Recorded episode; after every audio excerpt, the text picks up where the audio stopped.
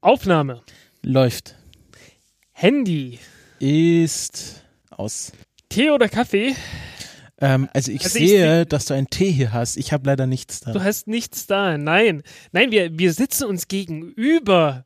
Das ist krass. Hallo Christopher, hallo. Hallo, wir müssen auch noch nicht mal, wir sitzen uns auch so in, in Gre- Greifweite. Ja, das ist das Schlimme. Also ich kann Frank so auch unterm Tisch manchmal treten, wenn er wieder, wenn er mir wieder Es reinredet. ist schlimm, ja. Wir, wir sind in Berlin ähm, im Studio von Kiez FM, die uns äh, freundlicherweise die Möglichkeit geben, das Ganze hier für einen nicht übertriebenen Preis äh, machen zu können.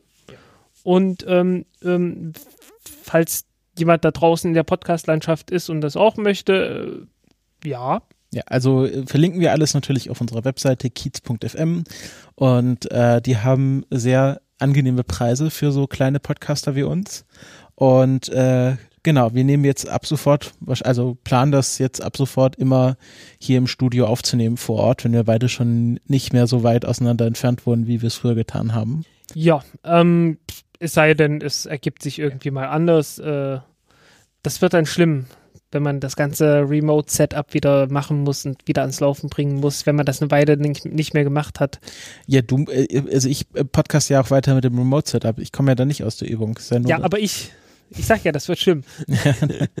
Genau. Ähm, jetzt sind wir ein bisschen von der Checkliste abgekommen. Wir müssen das Studio noch ein bisschen besser in die Checkliste integrieren. Ja, tja, Profis. Machen wir mal Intro, oder?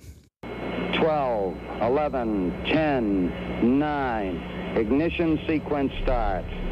6, 5, 4, 3, 2, 1, 0. All engine running. Liftoff. We have a liftoff.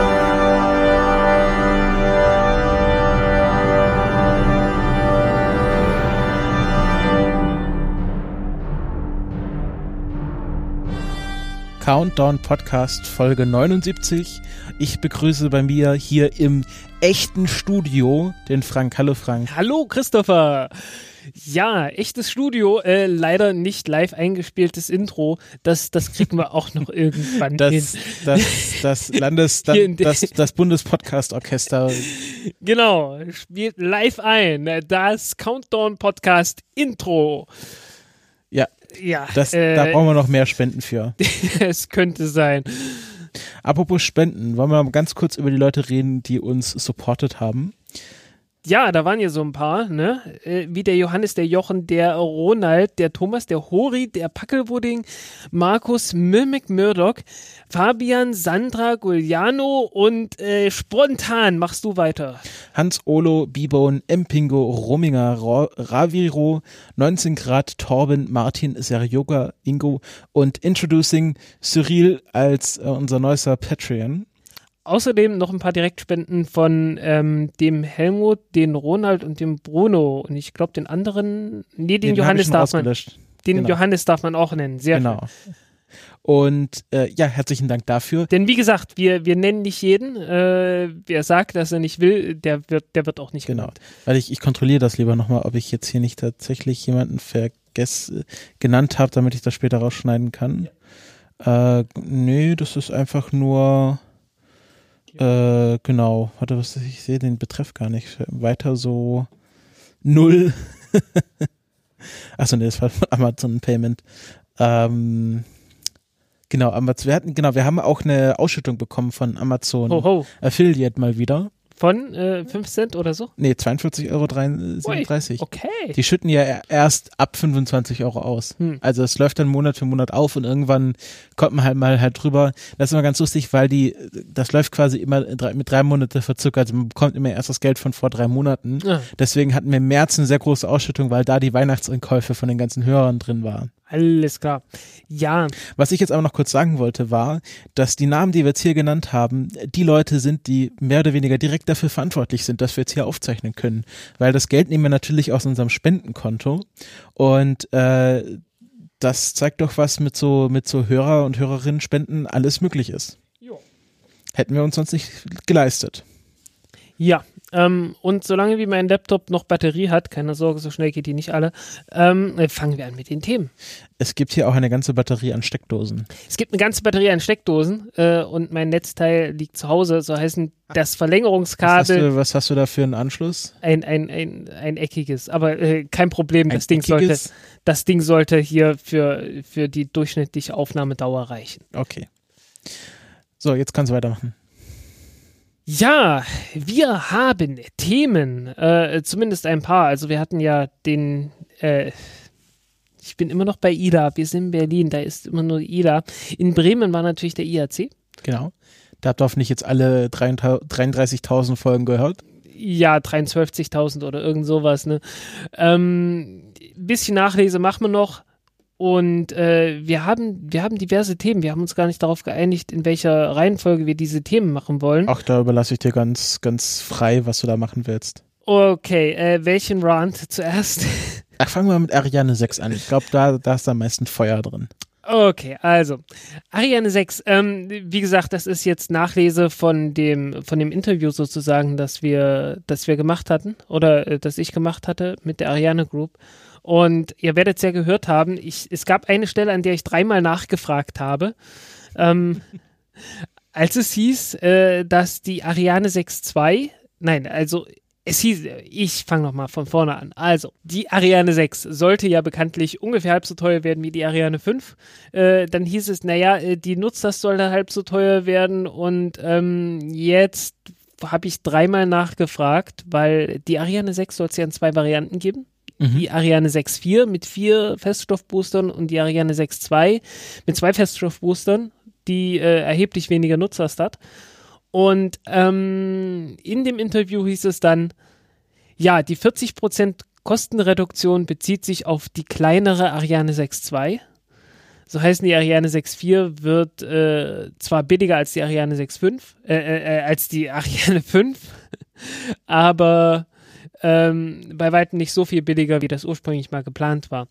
Ähm, so richtig rauskitzeln, woran das liegt, konnte man nicht. Ähm, man kann natürlich mutmaßen, äh, woran sowas liegen kann. Ähm, recht wahrscheinlich ist letzten Endes äh, einfach nur die Stückzahlen werden wohl nicht erreicht werden. Mhm. Ähm, und natürlich äh, die irgendwie die, die Kostenreduktion fand ich ja von Anfang an nicht sonderlich äh, realistisch, um es vorsichtig auszudrücken. Also ähm, gehen wir nochmal zurück. Ich musste tatsächlich nochmal die Geschichte der Ariane 6 mir anschauen. Ähm, die geht zurück bis ins Jahr 2012. Da wurde zum ersten Mal über die Ariane 6 gesprochen. Und ähm, 2012, ähm, ja, kam man halt, hat man irgendwie monatelang 120 Konzepte, haben sie gesagt, untersucht. Und dann kam man, kam man auf die Idee, okay, äh, wir sollten ein Konzept verfolgen, bei dem man letztendlich vier Feststoffbooster hat. Oben eine Stufe, die Vinci-Stufe, also die, die Stufe, die dann ursprünglich auch mal für die Ariane 5 vorgesehen war. Die kommt dann oben auf die Ariane 6 drauf. Und das Ganze hat dann so eine Nutzlast von 6,5 Tonnen, also gerade groß genug, um äh, große Nachrichtensatelliten in den geostationären Orbit zu bringen. Ähm, und das Ganze für 70 Millionen. Da gibt's dann so einen netten, äh, netten ähm, Ausschnitt aus einem aus dem äh, CNES-Magazin, äh, CNES-Magazin, die französische Weltraumagentur CNES hat, gibt ja ein eigenes Magazin raus und äh, da war es dann irgendwie da hieß es 70 Millionen Euro, 7 Tonnen Nutzlast, äh, Entwicklungszeit 7 Jahre. Das war, das war so der Plan 2012 gewesen. Bei der Entwicklungszeit liegt man gar nicht so weit daneben, muss man auch mal zugestehen. Ähm, aber es kam anders. Äh, zwei Jahre später, also das war ungefähr zwei Jahre lang der Plan, zwei Jahre später, ähm, ohne dass man irgendwie so richtig erfahren konnte, woran es konkret lag, ähm, aber wahrscheinlich so an Geographic Return und so weiter, äh, wurde das ganze Thema dann äh, nochmal umgekrempelt. Anderes Problem war natürlich äh, eine Kostenfrage. 70 Millionen Euro sind so ungefähr 80 Millionen Dollar und äh, die Ariane 6 sollte letzten Endes ungefähr genauso viel Leistung haben wie eine Falcon 9 Rakete und wäre damit natürlich nicht äh, wettbewerbsfähig gewesen, weil Falcon 9 Rakete wird angeboten für, für 50 bis 60 Millionen Dollar, Ariane 6 sowas wie 80 Millionen Dollar, offensichtlich nicht konkurrenzfähig. Da gab es dann schon Kritik. Zwei Jahre später also neues Konzept und äh, ja, da hat man sich dann etwas verwundert die Augen gerieben, weil im Prinzip war das neue Konzept, das bis heute das Konzept der Ariane 6 ist, ja das gleiche wie die alte Rakete, nur eben mit vier Feststoffboostern und einer anderen Oberstufe. Ähm, Okay, die Kernstufe, die große Kernstufe, äh, die wird vereinfacht. Da ist dann auch weniger Treibstoff drin und das, äh, das Triebwerk wird auch vereinfacht. Also es ist wohl kein 2-1-Triebwerk. Ähm, hatten wir hatten wir auch gehabt äh, mit GKN äh, hatten wir das Interview gehabt. Übrigens früher Volvo ist wohl eine Ausgründung von Volvo. Ah okay. Ja. Ah ja, sind ja Volvo ist ja auch Schweden oder Dänemark oder was war's? Schweden. Ja. Ja. Ähm, ja, also wird überarbeitet, aber das Ding kommt halt noch dazu. Und äh, der Preisunterschied waren gerade mal 20 Millionen Euro. Also äh, die, die neue Ariane 4, die neue Ariane 6.4 sollte 90 Millionen kosten und die alte, ohne diese ganz große Kernstufe in der Mitte mit Vulkantriebwerk und großem Tank und so weiter, äh, die sollte 70 kosten. Also kostet das Ding irgendwie so 20. Und da fragt man sich schon irgendwie, äh, wie, wie genau kommt das zustande? Wie kann das sein? Dass Auch, das Triebwerk jetzt 20 Millionen Euro kostet. Das Triebwerk soll 10 Millionen kosten. Ja. Ähm, der ganze Tank irgendwie auch offensichtlich dann auch so 10 Millionen, inklusive Integration und allem Möglichen. Ähm, aber man kann so ein bisschen rumrechnen und kommt dann auch darauf, naja, die Oberstufe muss eigentlich auch so um die 20 kosten. Weil äh, man hat so diverse Preise halt gesehen. Ne? Ähm, die kleine Ariane, die 6.2 im Vergleich zur 6.4, ähm, kostet halt 75 Millionen, ähm, während die große 90 kostet. Also zwei Booster kosten 15 Millionen inklusive Einbau.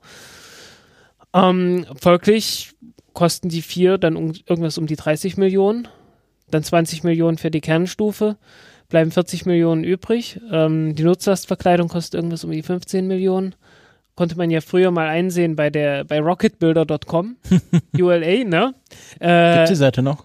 Die Seite gibt's noch, aber da fehlen jetzt die Preise. Ah, aber man kann okay. doch auf archive.org gehen und auf die alte zu Seite zugreifen. Das ist interessant, dass sie dann die Preise wieder rausgenommen haben, weil die nicht mehr aktuell waren, oder? Äh, weil man äh, kein Werkzeug der Konkurrenz zur Verfügung stellen wollte, in denen sie die Preise einblicken kann. Das hätten sie sich aber auch vorher überlegen können. Ja, sollte man meinen, ne? Äh, war ja ein geschickter Marketing-Schachzug gegen SpaceX damals, ne? So war es zumindest mich, gedacht. Ich erinnere mich, das war nämlich, da haben wir nämlich schon gesendet. Also ich, ja. ich, das hatten wir damals auch schon in der Sendung. Genau. Ähm, jedenfalls äh, der, der Preisunterschied zwischen der billigsten und der teuersten Variante sind sowas wie 15 Millionen Dollar. Äh, die billigste Variante wird auch noch ein paar Millionen kosten. Äh, und ich sag mir, naja, wenn es mehr als drei Millionen sind, dann kommen wir mit 15 Millionen Euro so ungefähr hin für die, für die Nutzlastverkleidung. Bleiben noch 25 Millionen. Die 25 Millionen sind dann einmal die Oberstufe und einmal äh, sämtlichste Operationen, um irgendwie die Nutzlast da drauf zu bringen und äh, so ein Kram. Äh, und äh, so heißen die Oberstufe kostet ungefähr genauso viel wie die große, wie die große Zentralstufe und das ist so ein Hauch unrealistisch. Ich meine, klar, äh, ist vereinfacht, es ist, es ist relativ, äh, es von der Konstruktion her weniger aufwendig. Ähm, auch das Triebwerk ist weniger aufwendig, aber es ist halt viel größer. Ähm, bisschen zweifelhaft ist es aber. Ähm, alleine schon deshalb, weil ähm, man hat 120 Varianten irgendwie durchgerechnet. Wenn von Anfang an klar war, hey, das Ding ist so viel billiger, warum hat man das dann nicht gleich so gemacht? Ein möglicher Grund ist, ähm, die Startrate blieb irgendwie merkwürdigerweise auch gleich. Ähm, die Ariane 6.4 muss ja zwei Satelliten letzten Endes tragen, weil 11 Tonnen Nutzlast, dafür braucht man zwei Satelliten, weil die, es gibt so gut wie keine Satelliten in der Größenordnung. Ähm, und man muss eigentlich davon ausgehen, dass man, wenn man große Raketen startet, dass man weniger davon startet ungefähr die Hälfte der Raketen der, von der Ariane 6 sollte die 6.4-Variante sein, die andere die 6.2-Variante. Und demzufolge sollte man eigentlich davon ausgehen, naja, anstatt von zwölf äh, Raketen werden dann wohl eher neun gestartet. Und anstatt von zehn vielleicht eher so acht oder so oder sieben. So heißt es, es müssten eigentlich, wenn man davon ausgeht, dass die gleiche Zahl von Nutzlasten irgendwie kommt, ein paar Raketen weniger gestartet werden. Und da ist das Problem, weil äh, das heißt schon wieder, okay, es werden ein paar weniger Oberstufen gebraucht, es waren ein paar weniger äh, Feststoffbooster gebraucht, von der Zentralstufe werden auch weniger gebraucht. aber das ist in der Planung irgendwie nicht aufgetaucht. Also äh, von Anfang bis heute heißt es, so 10 bis 12 Raketen sollen gestartet werden. Und ähm, ich weiß nicht, äh, ich weiß nicht, wo das auftaucht. Ähm, man sollte, man sollte meinen, dass das dazu führt, dass das Ganze etwas teurer wird. Möglicherweise ist jetzt diese, diese implizite Preiserhöhung äh, ein Resultat dessen, dass sie tatsächlich nicht ganz so oft gestartet wird und nicht ganz so oft gebraucht wird wie geplant. Ähm, vielleicht ist auch der, der ganz normale Wahnsinn, dass halt, äh, dass man halt gesagt hat, naja, ähm, wir waren etwas zu optimistisch bei der Preisgestaltung, bei den Preisen, die wir erstmal gesagt haben. Und äh, jetzt nähert man sich langsam der Realität an. Eins von beiden muss es sein. Mhm. Mhm. Ähm, du hast vorher gesagt, Ariane 6.4, Ariane 6.2, das ist dann einmal mit vier Feststoffboostern, einmal mit zwei Feststoffboostern. Ja. Ist das wie bei der Atlas, die Klassifikation? Ähm, mehr oder weniger, ja. Aber man hat halt ein einfaches Schema, ne? Mhm. Also wirklich nur die vier oder die zwei. Okay. Und das ist einfach dann, macht dann halt den Unterschied in der Nutzlast aus, ob du vier Feststoffbooster drin hast oder nur zwei. Genau. Ähm, das Problem ist halt, die kleine Variante hat so viereinhalb bis fünf Tonnen Nutzlast, die große hat elf Tonnen Nutzlast. Mhm. Das hat einen Grund. Der Grund ist die Oberstufe. Und ich habe lange gebraucht, bis ich endlich mal vernünftige Angaben bekommen habe. Die Oberstufe wiegt ungefähr sechs Tonnen leer. Ähm, das hatte ich damals schon, als das äh, Handbuch von der Ariane ist 6 Ist das viel oder wenig? Ist. Furchtbar viel. Okay. Also, nein, was heißt furchtbar viel? Es ist, äh, es ist anderthalb mal so viel wie bei der, wie bei der Ariane 5. Aber es ist doppelt so viel Treibstoff drin. Bisschen mehr als doppelt so viel. Also so heißen, besser als Ariane 5, aber insgesamt immer noch furchtbar schlecht. Ähm, wir haben so einen Leermasseanteil von 16 Prozent. Bei der Ariane 4 waren es noch 10 Prozent. Bei der Atlas 5 Oberstufe sind es auch sowas um die 10 Prozent. Äh, so heißen, man bewegt sich auf einem Niveau, das kennt man aus Indien von der Oberstufe der GSLV Mark III. Die hat so, die hat auch so 16 Prozent. Mhm. Also das Ding ist ziemlich schwer. Äh, einfach, also wirklich, wirklich unglaublich schwer dafür, dass ihr äh, dafür, dass doch eigentlich eine, eine, moderne Rakete von einer Welt erfahrenen Weltraumagentur sein sollte, die, die wissen sollte, wie sowas geht. Aber warum, warum wurde sie jetzt so schwer? Also, die machen jetzt. Weiß ich nicht. Die, die Düse ist jetzt mit, mit Kohlefaser, das ist ja wahrscheinlich auch ein leichteres. Nein, noch nicht, noch nicht. Ich bin mir nicht ganz sicher, ob die Düse aus Kohlefaser ist. Von der, ähm, vom Vulkan-Triebwerk? Vom Vulkan-Triebwerk äh, nee, sowieso nicht. Vom Vinci-Triebwerk. Ich bin mir nicht ganz sicher, ob das, das der Demonstrator war oder ob das die endgültige war. Es kann schon sein. Sie haben doch was ausgestellt. Ja, ja. Ich kann mich nicht mehr hundertprozentig erinnern jetzt. Mhm. Naja, auf jeden Fall ähm, ist das ja so ein Thema, da, du, du meintest, du hättest dich mit. Also die, die Gewichtsangabe stammt tatsächlich äh, von der Ariane 5 ICB-Stufe, mhm. die früher mal fürs Vinci geplant war. Ähm, aber wie gesagt, als ich das, äh, das Ariane 6 äh, Handbuch hatte und davon noch keine Ahnung hatte, hatte ich das mal durchgerechnet und äh, bin damals auf ganz ähnliche Werte gekommen, so in der Größenordnung. Also wird das wohl auch so bleiben. Und äh, der, der Unterschied, der große Unterschied in der Nutzlast zwischen der Ariane 6.2 und Ariane 6.4 äh, lässt sich letzten Endes auch nur dadurch erklären, dass man halt so eine, eine ziemlich schwere Oberstufe hat. Ja, also du weißt auch nicht jetzt, was man da jetzt hätte offensichtlich leichter machen können in dieser Oberstufe. Ähm, es wurde natürlich angekündigt, dass man äh, ein paar Kompromisse dort eingeht. Einfach bloß, um es schneller und einfacher herzustellen zu machen, also mhm. um es billiger zu machen. Ähm, wogegen ja an sich nichts einzuwenden ist. Äh, ursprünglich war ja auch vorgesehen, die, die ganze Zentralstufe etwas schmaler zu machen, also nur ein bisschen mehr als vier Meter. Ähm, in dem Interview wurde dann gesagt, naja, darauf, darauf haben wir verzichtet, weil äh, wir haben schon alles um 5,4 Meter Durchmesser zu bauen, nämlich von der Ariane 5, ne?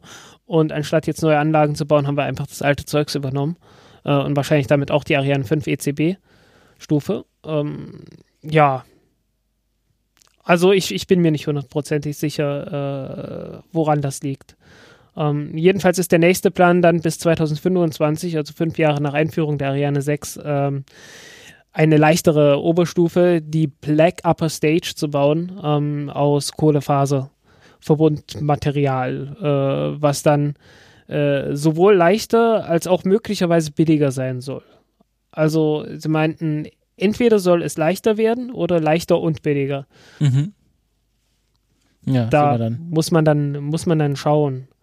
Ähm, insgesamt, wenn man sich jetzt so durchrechnet, nachdem was gesagt wurde, also es hieß so, ähm, die Ariane 6.2 wird äh, 40 Prozent billiger als die Ariane 5. Große Frage, ja, wie teuer ist die Ariane 5? Das ist nicht so leicht rauszufinden. Äh, die beste Zahl, die ich gefunden habe, stammt äh, aus einem Bericht der CNES an die französische Regierung. Und da hieß es 170 Millionen Dollar, äh, nee, 170 Millionen Euro. Ähm, dann gab es so ein paar Berichte, dass es ganz leicht billiger geworden ist, so 5% oder so. Also wird die, wird die Ariane 6.2 irgendwas zwischen 90 und 100 Millionen Euro kosten pro Start. Ähm, für eine Rakete, die die Leistung von der Ariane 5, äh, von der Falcon 9 ungefähr hat, äh, zu fast dem doppelten, zu ungefähr dem doppelten Preis bei der gleichen Leistung. Das ist schon, das ist schon hart. Äh, und also die Falcon 9 hat so etwa 60 Millionen. Ja, 50 bis 60 Millionen äh, Dollar.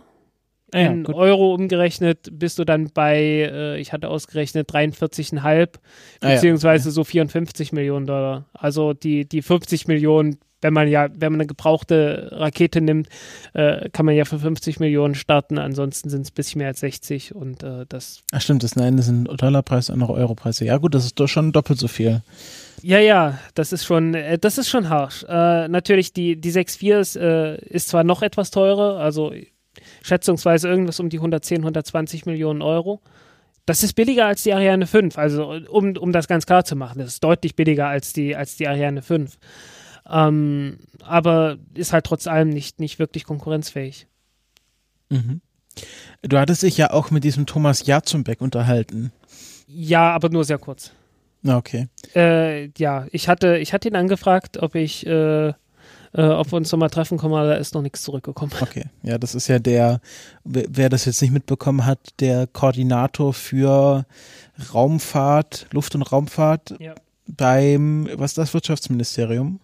Wirtschafts- und Energieministerium, glaube ich. Ich dachte kurz Verkehrsministerium, aber so weit sind wir da doch nicht so progressiv.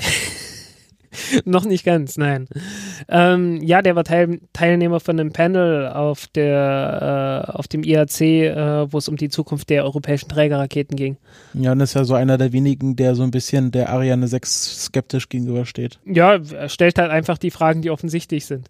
ne, Weil er deinen Artikel gelesen hat. Äh, weiß ich nicht. Hat er ähm, doch gesagt, dass er ein Leser von dir ist. Zum einen, ja, klar, das hat er auch gesagt, aber äh, zum anderen, es gibt natürlich auch äh, wenn, wenn gefragt wird, hey, wir, wir müssen jetzt irgendwie alle europäischen Staaten dazu verpflichten, die Ariane-Raketen zu benutzen, dann ist das jetzt kein Zeichen übertriebener wirtschaftlicher Stärke und Konkurrenzfähigkeit. Das ist auch kein Zeichen übertriebener Vertra also Vertrauen in das eigene Produkt. Nee, nicht so richtig. Ähm, ja, das ist wie gesagt, äh, so eine Rakete braucht eine gewisse Startfrequenz, äh, also eine, eine gewisse Zahl von Raketen, die man einfach pro Jahr herstellt, damit die Anlagen ausgelastet sind, damit die Leute nicht Däumchen drehen, äh, weil bezahlt werden und Däumchen drehen, das äh, bringt dann höhere Preise mit sich, genauso wie irgendwie Mieten und so weiter. Ja, und dann, dann steigen die Stückpreise. Dann kann man mhm. irgendwann die Kosten nicht mehr halten, ne? Ja klar, weil man ja laufende Kosten hat, oh, egal ob eine Rakete fliegt oder nicht. Genau. Ähm, das hat man bei allen Raketen gesehen, die, äh, wo es dann irgendwann anfing, dass sie seltener geflogen sind, dann wurden sie alle sehr viel teurer. Also man schaut sich die Pegasus-Rakete an oder jetzt zum Schluss auch die Delta 2. Die sind alle ziemlich teuer geworden. Man kann natürlich ein bisschen rumrechnen jetzt. Mhm. Hat sich das gelohnt? Ariane 6. Lohnt sich so ein Ding. Ja. Ähm, Und? Naja, ähm, man hat so Investitionskosten gehabt äh, von 3,2 Milliarden Euro die, die ESA, äh, nein, nicht. Insgesamt, davon kamen ungefähr 400 Millionen von der Ariane Group, beziehungsweise damals Airbus Safran und äh, 2,8 von der ESA. Ähm, dann gab es, äh, als die allererste, als, der, als die allererste Variante der Ariane 6 vorgeschlagen wurde, hat man gleichzeitig noch die Ariane 5 ME vorgeschlagen, wo man einfach bloß die, die neue Oberstufe auf die Ariane 5 bringen wollte, was ja dann auch gestrichen wurde. Und äh, dafür hatte man bis zu dem Übergang zum neuen Konzept schon mal 500 Millionen oder so ausgegeben, bevor man den, den Industrieauftrag für die Ariane 6 vergeben hat. Und äh, ja, also man kommt dann so auf 3,7 Milliarden plus minus in der Größenordnung. Ähm, Jetzt kann man davon ausgehen, äh, die Rakete, wenn die so oft fliegt wie die Ariane 4 oder die Ariane 5, fliegt sie ungefähr 120 Mal, 123 Mal oder so. Und das sind dann 30 Millionen pro, äh, pro Flug. Also man muss dann sagen, okay, Entwicklungskosten umgelegt auf alle Raketen sind nochmal 30 Millionen. Spart man die 30 Millionen ein? Ähm, bei der Ariane 6.4 ja, im Vergleich zur Ariane 5.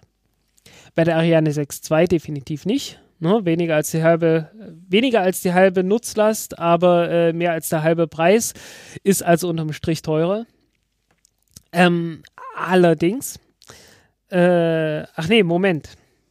Ein was, was ich vergessen hatte. Die Ur das ursprüngliche Konzept der Ariane 6 sah auch vor, dass man die noch leichter bauen kann.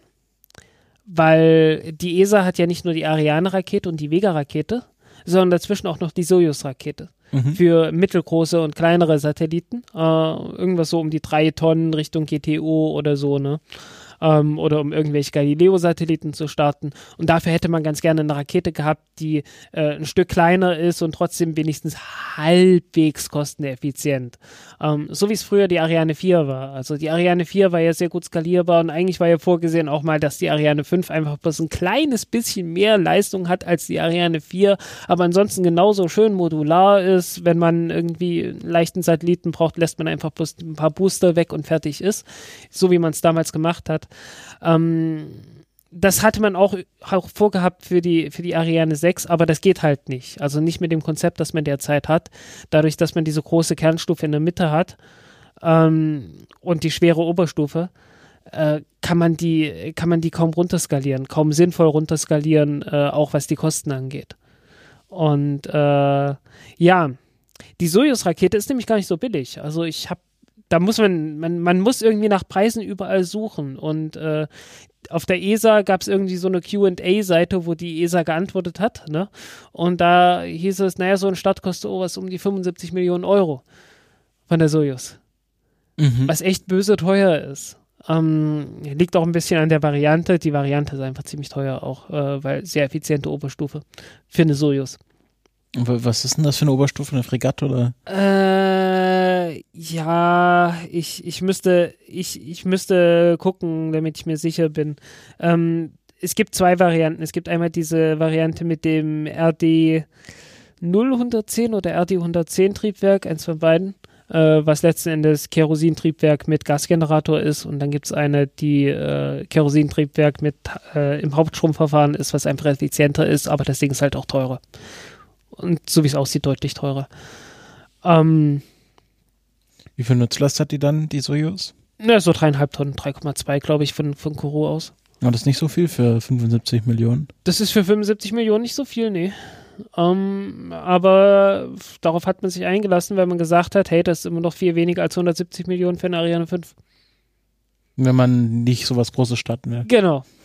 Okay, aber jetzt haben sie ja die Vega. Kann, die Vega kann sowas nicht leisten. Nee, die, die ist so bei, naja, 1,3, anderthalb Tonnen. Also die ist noch kleiner als Die ist noch viel kleiner, ja. Okay. Und man, man hat halt, äh, man hat halt nicht gesagt, also von den Italienern, die Italiener würden jederzeit, die würden jederzeit wollen, äh, die, äh, die Wege einfach größer bauen und damit die Sojus ersetzen. Aber es äh, gibt natürlich auch politische Gründe, weshalb man das macht, ne? So internationale Zusammenarbeit und äh, europäisch-russische Freundschaft und so. Und man hat natürlich 800 Millionen äh, erstmal reingebuttert, um die Startrampe zu bauen für die Sojus, was natürlich ein Wahnsinn war. Äh, ja. Wo wird der, der wird aber äh, schon, also die schippern sie dann, wie kriegen die eigentlich die nach Kourou von Russland aus? Ein Schiff. Ja, also dass sie, dass sie nicht fliegen, ist mir klar. Ähm, aber von äh, muss wird das dann irgendwo im Schwarzen Meer verladen oder? Sicherlich, entweder entweder da oder über der Ostsee. Stimmt, Ostsee. Das ist, ja, das ist ja eine halbe Weltreise. Das ist es ja sowieso. Ich meine, du musst ja einmal quer über den Atlantik. Ja, aber. Und über den Äquator. Nee, Blödsinn, nee, stimmt nicht. Ist ja nördlich vom Äquator. Mist. Ja, also ich finde das immer noch spannend, dass da in Kourou auch noch dieser Use startet. Ich meine, es gibt ja auch noch eine Zukunft, ne? Aber die Zukunft ist eingeschränkt rosig. Äh, über Callisto hast du ja ein Interview gemacht, ne? Die kleine Testrakete, äh, vorgesehen für 2020. Wenn man mal sich so international umguckt, 2020, 2021, äh, New Glenn, äh, diverse Chinesen, die, äh, also Linkspace, Landspace, wollen alle so um 2021 die, die äh, Landbahnstufen bauen, äh, Raketenstufen bauen. Ähm, sogar die chinesische Regierung, die Lange Marsch 6 soll ja äh, Gitterflossen, also soll ja auch gelandet werden. Auch so um die Zeit. Und äh, das sind alles echte Raketen und also echte orbitale Raketen. Und ähm, ja, in Europa. Das ist nur so ein Grasshopper. Ja, eigentlich noch nicht mal. Ich meine, das ganze Ding wiegt vollgetankt vier Tonnen oder so. vier, fünf Tonnen. Das ist, äh, das ist jetzt nicht, nicht überwältigend. Ja, ich, äh, aber man darf auch nicht, ver aber die New Glenn, das ist ja, das ist ja schon ein Monster. Also die ist ja, Ja. fast so groß wie die Saturn 5. Äh, ja, also von der Masse her halb so groß. Ne? Von der Masse her halb so Ja, groß, aber- aber, Durchmesser ist halt, sie ist halt etwas schlanker. Äh, dadurch ist sie insgesamt etwas leichter. Ja gut, ich hatte jetzt auch nicht erwartet, dass sie da noch also mit 60er Jahre Technologie eine Rakete bauen. Ja, Da muss man, also in den 60er Jahren musste man halt noch ein bisschen klobiger bauen. ja. Ähm, vielleicht auch 70er Jahre. Auf 70er Jahre Technik kommen wir nachher noch. Stimmt ja, Saturn 5. Ich, man verortet das immer so in den 60ern, aber es ist ja eher so äh, f- 70er. Nee, nee, Saturn, nee, nee, es, es ging mir mehr ums Hubble. Achso, achso, ja, ja. ähm, aber kommen wir zuerst mal zur äh, Soyuz. Da gab es ja einen kleineren Vorfall, nämlich dass ähm, es war Soyuz Start MS-10. Ja, MS9 ist oben. MS Immer noch mit äh, inklusive Loch, äh, inklusive Loch, inklusive Patch drauf und äh, inklusive Alexander Gerst, der immer noch äh, ausharren wird. Genau. Und ähm, tatsächlich kam es jetzt zu einem Fehlstart. Das erste Mal seit 70 Jahren, äh, Schwachsinn, seit, seit den 35. 70ern, Seit 35 Jahren. seit 35 Jahren, dass ein, ein Start mit Besatzung äh, im Flug fehlgeschlagen ist. Äh, irgend sowas, ja. ja. Genau, also das war das erste größere orbitaler Flug mit Besatzung seit Challenger, wo es einen größeren Fehlschlag gab. Genau, ja. Und ähm, Nur das- eben ohne, nur eben ohne Tote. Ja, zum Glück. Ähm, es war tatsächlich auch eine leichtere, also eine, eine Kleinbesatzung. Es waren nur zwei Personen an Bord. Ja, die Russen haben Sparmaßnahmen irgendwie angeordnet. Also das, das kommt wohl tatsächlich wegen äh, Ah. nicht genug Geld. Okay. Ja, da, da können wir noch gleich drüber reden, wegen nicht genug Geld. Naja, auf jeden Fall, ähm, die erste, also die Boosterstufe flog äh, ganz normal, also ähm, irgendwie die, die ähm, Booster haben sich abgetrennt und die zweite Stufe hat auch kurzzeitig gezündet und dann ist sie wieder ausgegangen. Dann wurde die Besatzung ganz kräftig durchgeschüttelt. Genau, da haben sie gesagt, wir haben hier schon Schwerelosigkeit, obwohl wir eigentlich noch keine Schwerelosigkeit haben sollten.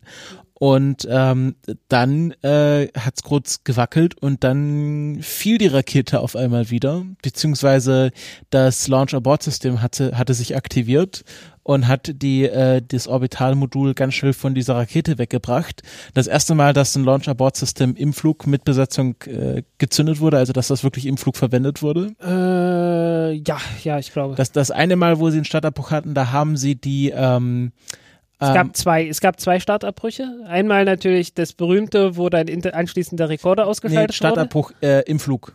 Und das und die andere ist halt, äh, da, als schon alles abgetrennt wurde. Genau, da, da sind sie irgendwo in China dann gelandet. Ja. Genau. Ähm, und äh, das ähm, und äh, man hat dann auch gesehen, normalerweise gibt's ja dieses äh, Koroljevs Kreuz, also dass die Booster so gleichmäßig voneinander wegfliegen. Das war jetzt dann nicht so, das sah sehr unkoordiniert aus. Man hat sofort eine Wolke gesehen, wo schon mal klar war, okay, da sind größere Mengen flüssiger, Ba- flüssiger Sauerstoff irgendwie in der Atmosphäre unterwegs. Das ist jetzt nicht nominal. Genau. Und äh, tatsächlich äh, gab es aber, äh, dann hatte man sogar einen Funkkontakt zur Besatzung verloren. Und ähm, wir haben gesagt, ja, okay, jetzt gibt es einen ballistischen Wiedereintritt, also nicht gesteuert, sondern okay, Rakete fliegt hoch, verliert Schub und fällt halt wieder runter. War jetzt noch so nicht so weit, also sind halt wie, wo sie auch sonst laden, landen, irgendwo in der kasachischen Steppe gelandet. Ja. Das Problem war, dass die Rettungskräfte in Tatsächlich wirklich, tatsächlich wirklich direkt in der Nähe von der Stadt, wo sie sonst auch immer sind. Also die waren dort sehr gut vorbereitet auf irgendwelche Astronauten, die dort landen. Genau. Äh, tatsächlich ähm, brauchten die Rettungskräfte aber dann 90 Minuten, bis sie bei der Kapsel ankamen, weil die halt nicht darauf vorbereitet waren, dass sie da jetzt Leute bergen müssen. Genau. Um, zum Glück ist den beiden Astronauten äh, nichts passiert. Also ich hätte, ich hätte tatsächlich mindestens erwarten, dass sie irgendwie sich was gebrochen haben oder so, aber die, die wurden halt gut durchgeschüttelt und das war schon heftige Landung, aber sie sahen, sie konnten dann direkt quasi wieder laufen. Das hätte Ja. ich jetzt nicht so erwartet. Das ist, äh, ja, im Gegensatz zu der Landung, von der wir vorhin gesprochen haben, äh, wo die in China gelandet sind, das war böse, weil äh, die Rakete war da schon, ja, noch nicht ganz auf orbitaler Geschwindigkeit, aber schon sehr, sehr schnell und äh, ist dann halt einfach ziemlich unkontrolliert äh, wieder eingetreten. Also unkontrolliert im Sinne von, äh, das Ding fliegt halt, wie es gerade fliegt und äh, wird in der Lage nicht weiter kontrolliert und äh, fällt halt einfach dann runter und bremst dabei sehr schnell ab. Ähm, was man normalerweise macht, auch wenn man eine Kapsel hat, man, man, äh, ste man stellt diese Kapsel ein bisschen schräg in den Wind und dadurch äh, hat die ein bisschen Auftrieb. Und durch den Auftrieb äh, kommt sie halt nicht ganz so schnell in noch dichtere Luftschichten rein und bremst dadurch langsamer ab. Und äh, diesen Luxus hatten die nicht gehabt und hatten dann irgendwie so Bremsbeschleunigung von 20 G oder sonst irgendwas und das war echt böse. Also die haben, die haben dann wirklich äh, erstmal äh, ja ärztliche Betreuung gebraucht. Mhm. Ähm, hier waren es nur so 7 G oder so, weil die einfach noch nicht so schnell waren. Und ähm, ja, du hattest die Vermutung gehabt, dass sich da so eine Turbopumpe verabschiedet hat. Äh, irgendwas, irgendwas an der, mit an der Zentralstufe. Das war so meine, weil halt große, große Sauerstoffwolke Mhm. erstmal, ne? Ähm, das war's nicht. Okay. Also äh, die, die diversen Berichte gehen jetzt alle darauf hin, dass einer der Booster ein Problem hatte bei der Abtrennung. Ähm, die einen sagen, ja, da ist ein Ventil, mit, mit dem dann der Sauerstoff geöffnet wird, mit dem die sich dann abstoßen und das ist nicht aufgegangen oder in der Verhakung, also in der, in der Verhakung, sage ich, äh, hier so, ein, Verankerung. so eine Verankerung hat sich nicht gelöst oder so. Deswegen auch kein gleichmäßiges Genau, Kreuz. weil irgend sowas. Irgendwas in der Richtung. Einer von den Boostern hatte ein Problem, äh, ist dann mit der Zentralstufe kollidiert wieder, ist jedenfalls, wurde erst abgetrennt und ist dann wieder dagegen Mhm. Wahrscheinlich geknallt. ist abgetrennt, aber hing noch irgendwo fest und dann Genau. hat sie so wieder zu, wie so eine Schaukel sowas. zurückgeschlagen. Irgend sowas. Es gibt davon ein Video nach allem, was, was zu hören war, aber das wurde nicht gezeigt. Ja, das glaube ich gerne, dass sie das nicht zeigen. Oder noch nicht zeigen. Ja, ähm, und äh, ja, das hat dann halt den Tank zerstört und dann war es das. Ähm, und jetzt haben wir ein, jetzt ist es quasi der Fall eingetreten, vor dem sich alle gefürchtet haben. Nämlich, wir haben äh, für die ISS kein Raumschiff mehr. Nö, nicht so richtig. Ähm, Zurzeit sind, und das, äh, das ist dann vielen sehr schnell klar geworden, zurzeit sind die Chinesen die einzige Raumfahrtnation, die Menschen ins All bringen können. ja, äh, haben bloß nichts, wo sie hinfliegen könnten. Naja, das ist, das, das, das, da sind sie aber dabei. Ja, ähm, hätte man mal mit den Chinesen kooperiert, dann hätte man jetzt so ein Ja. Raumschiff gehabt. Wir kennen das ja aus dem Marschen, wo sie die Chinesen auch um Hilfe fragen mussten. Ja, Ähm, also runter kommt Alexander Gerst zum Glück noch. Ähm, ich weiß gar nicht, ob die, ob die Chinesen, also die haben ja ihre, ihre Standard-Docking-Adapter irgendwie veröffentlicht äh, und die sagen auch, das sind internationale Standards, aber ich weiß nicht, ob es die von der ISS sind. Naja, im Notfall schraubt man halt ein, ein anderes Teil von Ja.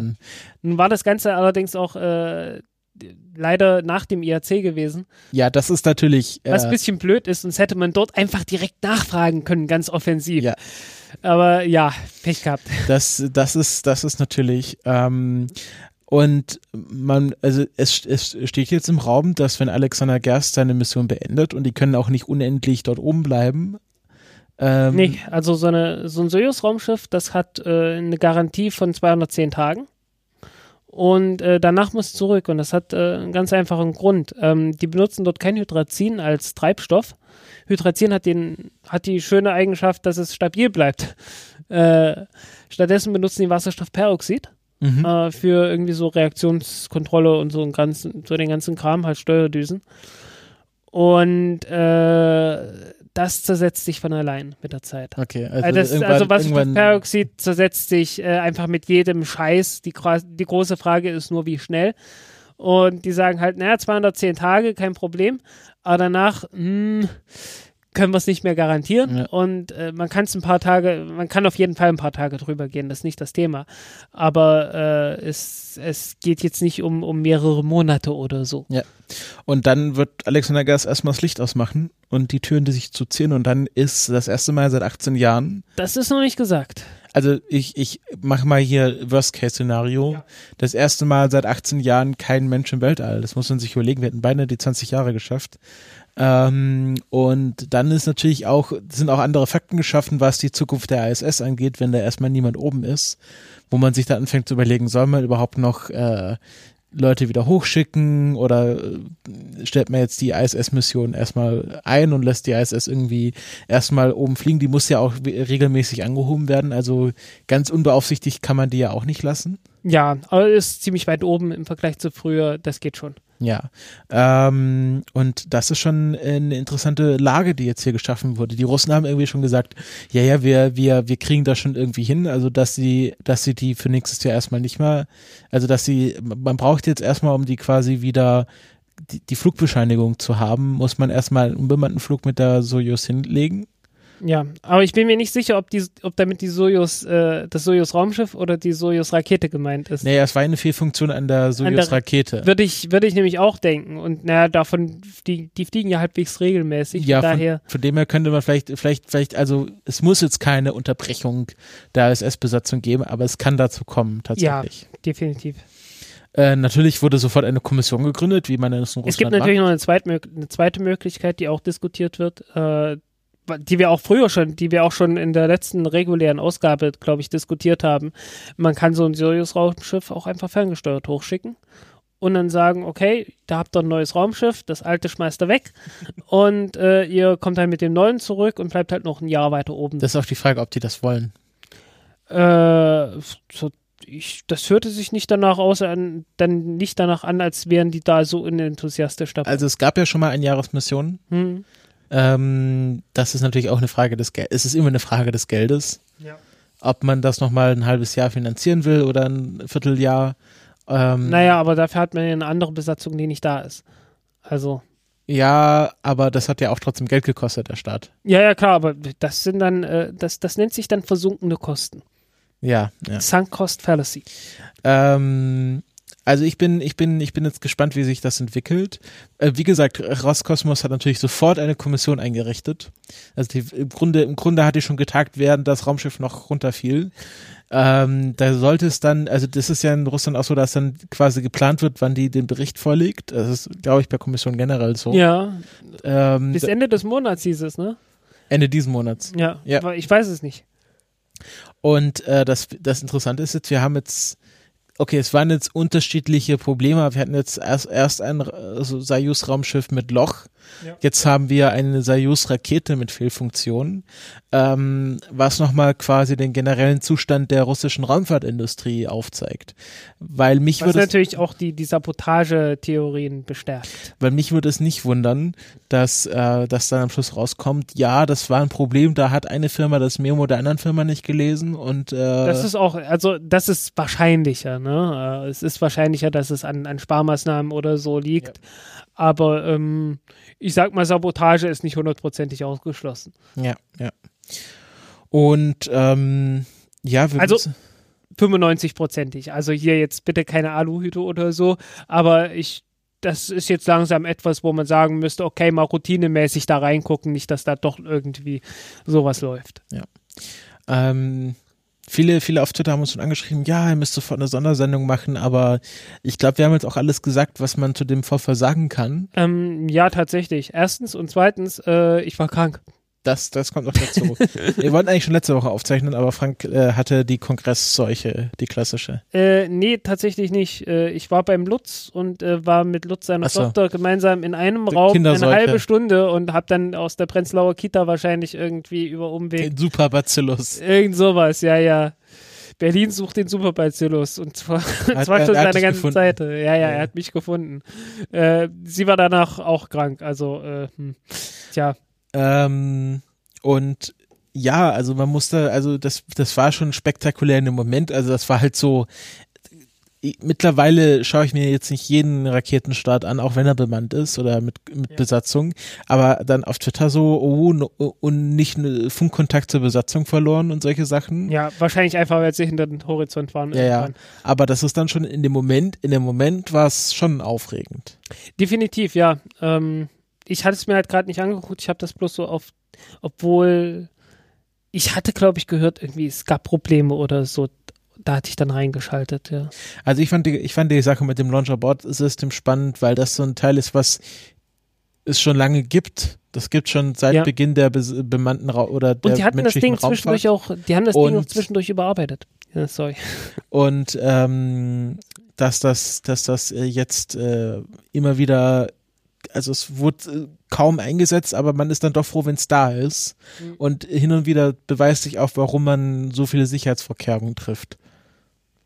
Ja, ähm, zwischendurch musste man das Ding tatsächlich nochmal überarbeiten. Okay. Ähm, weil die, die Soyuz wurde ja, das Soyuz-Raumschiff äh, musste ja zwischendurch äh, für zwei Leute ausgelegt werden, weil die Druckanzüge tragen mussten und äh, dann wurde es wieder für drei ausgelegt.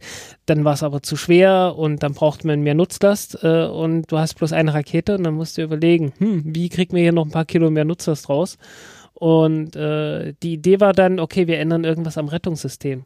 Und das ist tatsächlich das, was jetzt eingesetzt wurde. Also ähm, normalerweise hat man ja diesen Turm, diesen Raketenturm oben drauf.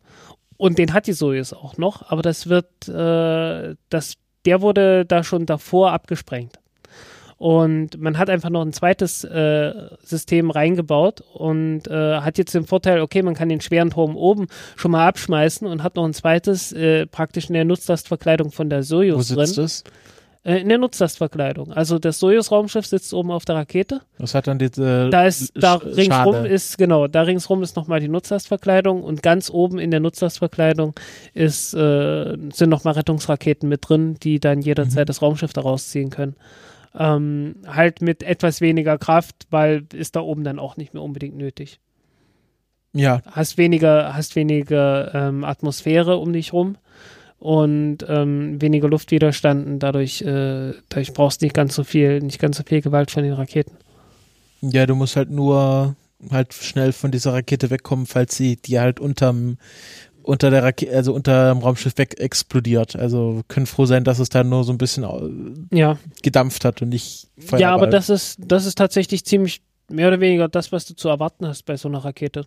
Also am Boden hast du natürlich ein anderes Problem. Da kann es dann sehr leicht passieren, dass sich größere Mengen Kerosin mit größeren Mengen Wasserstoff vermischen, was dann ungut ist.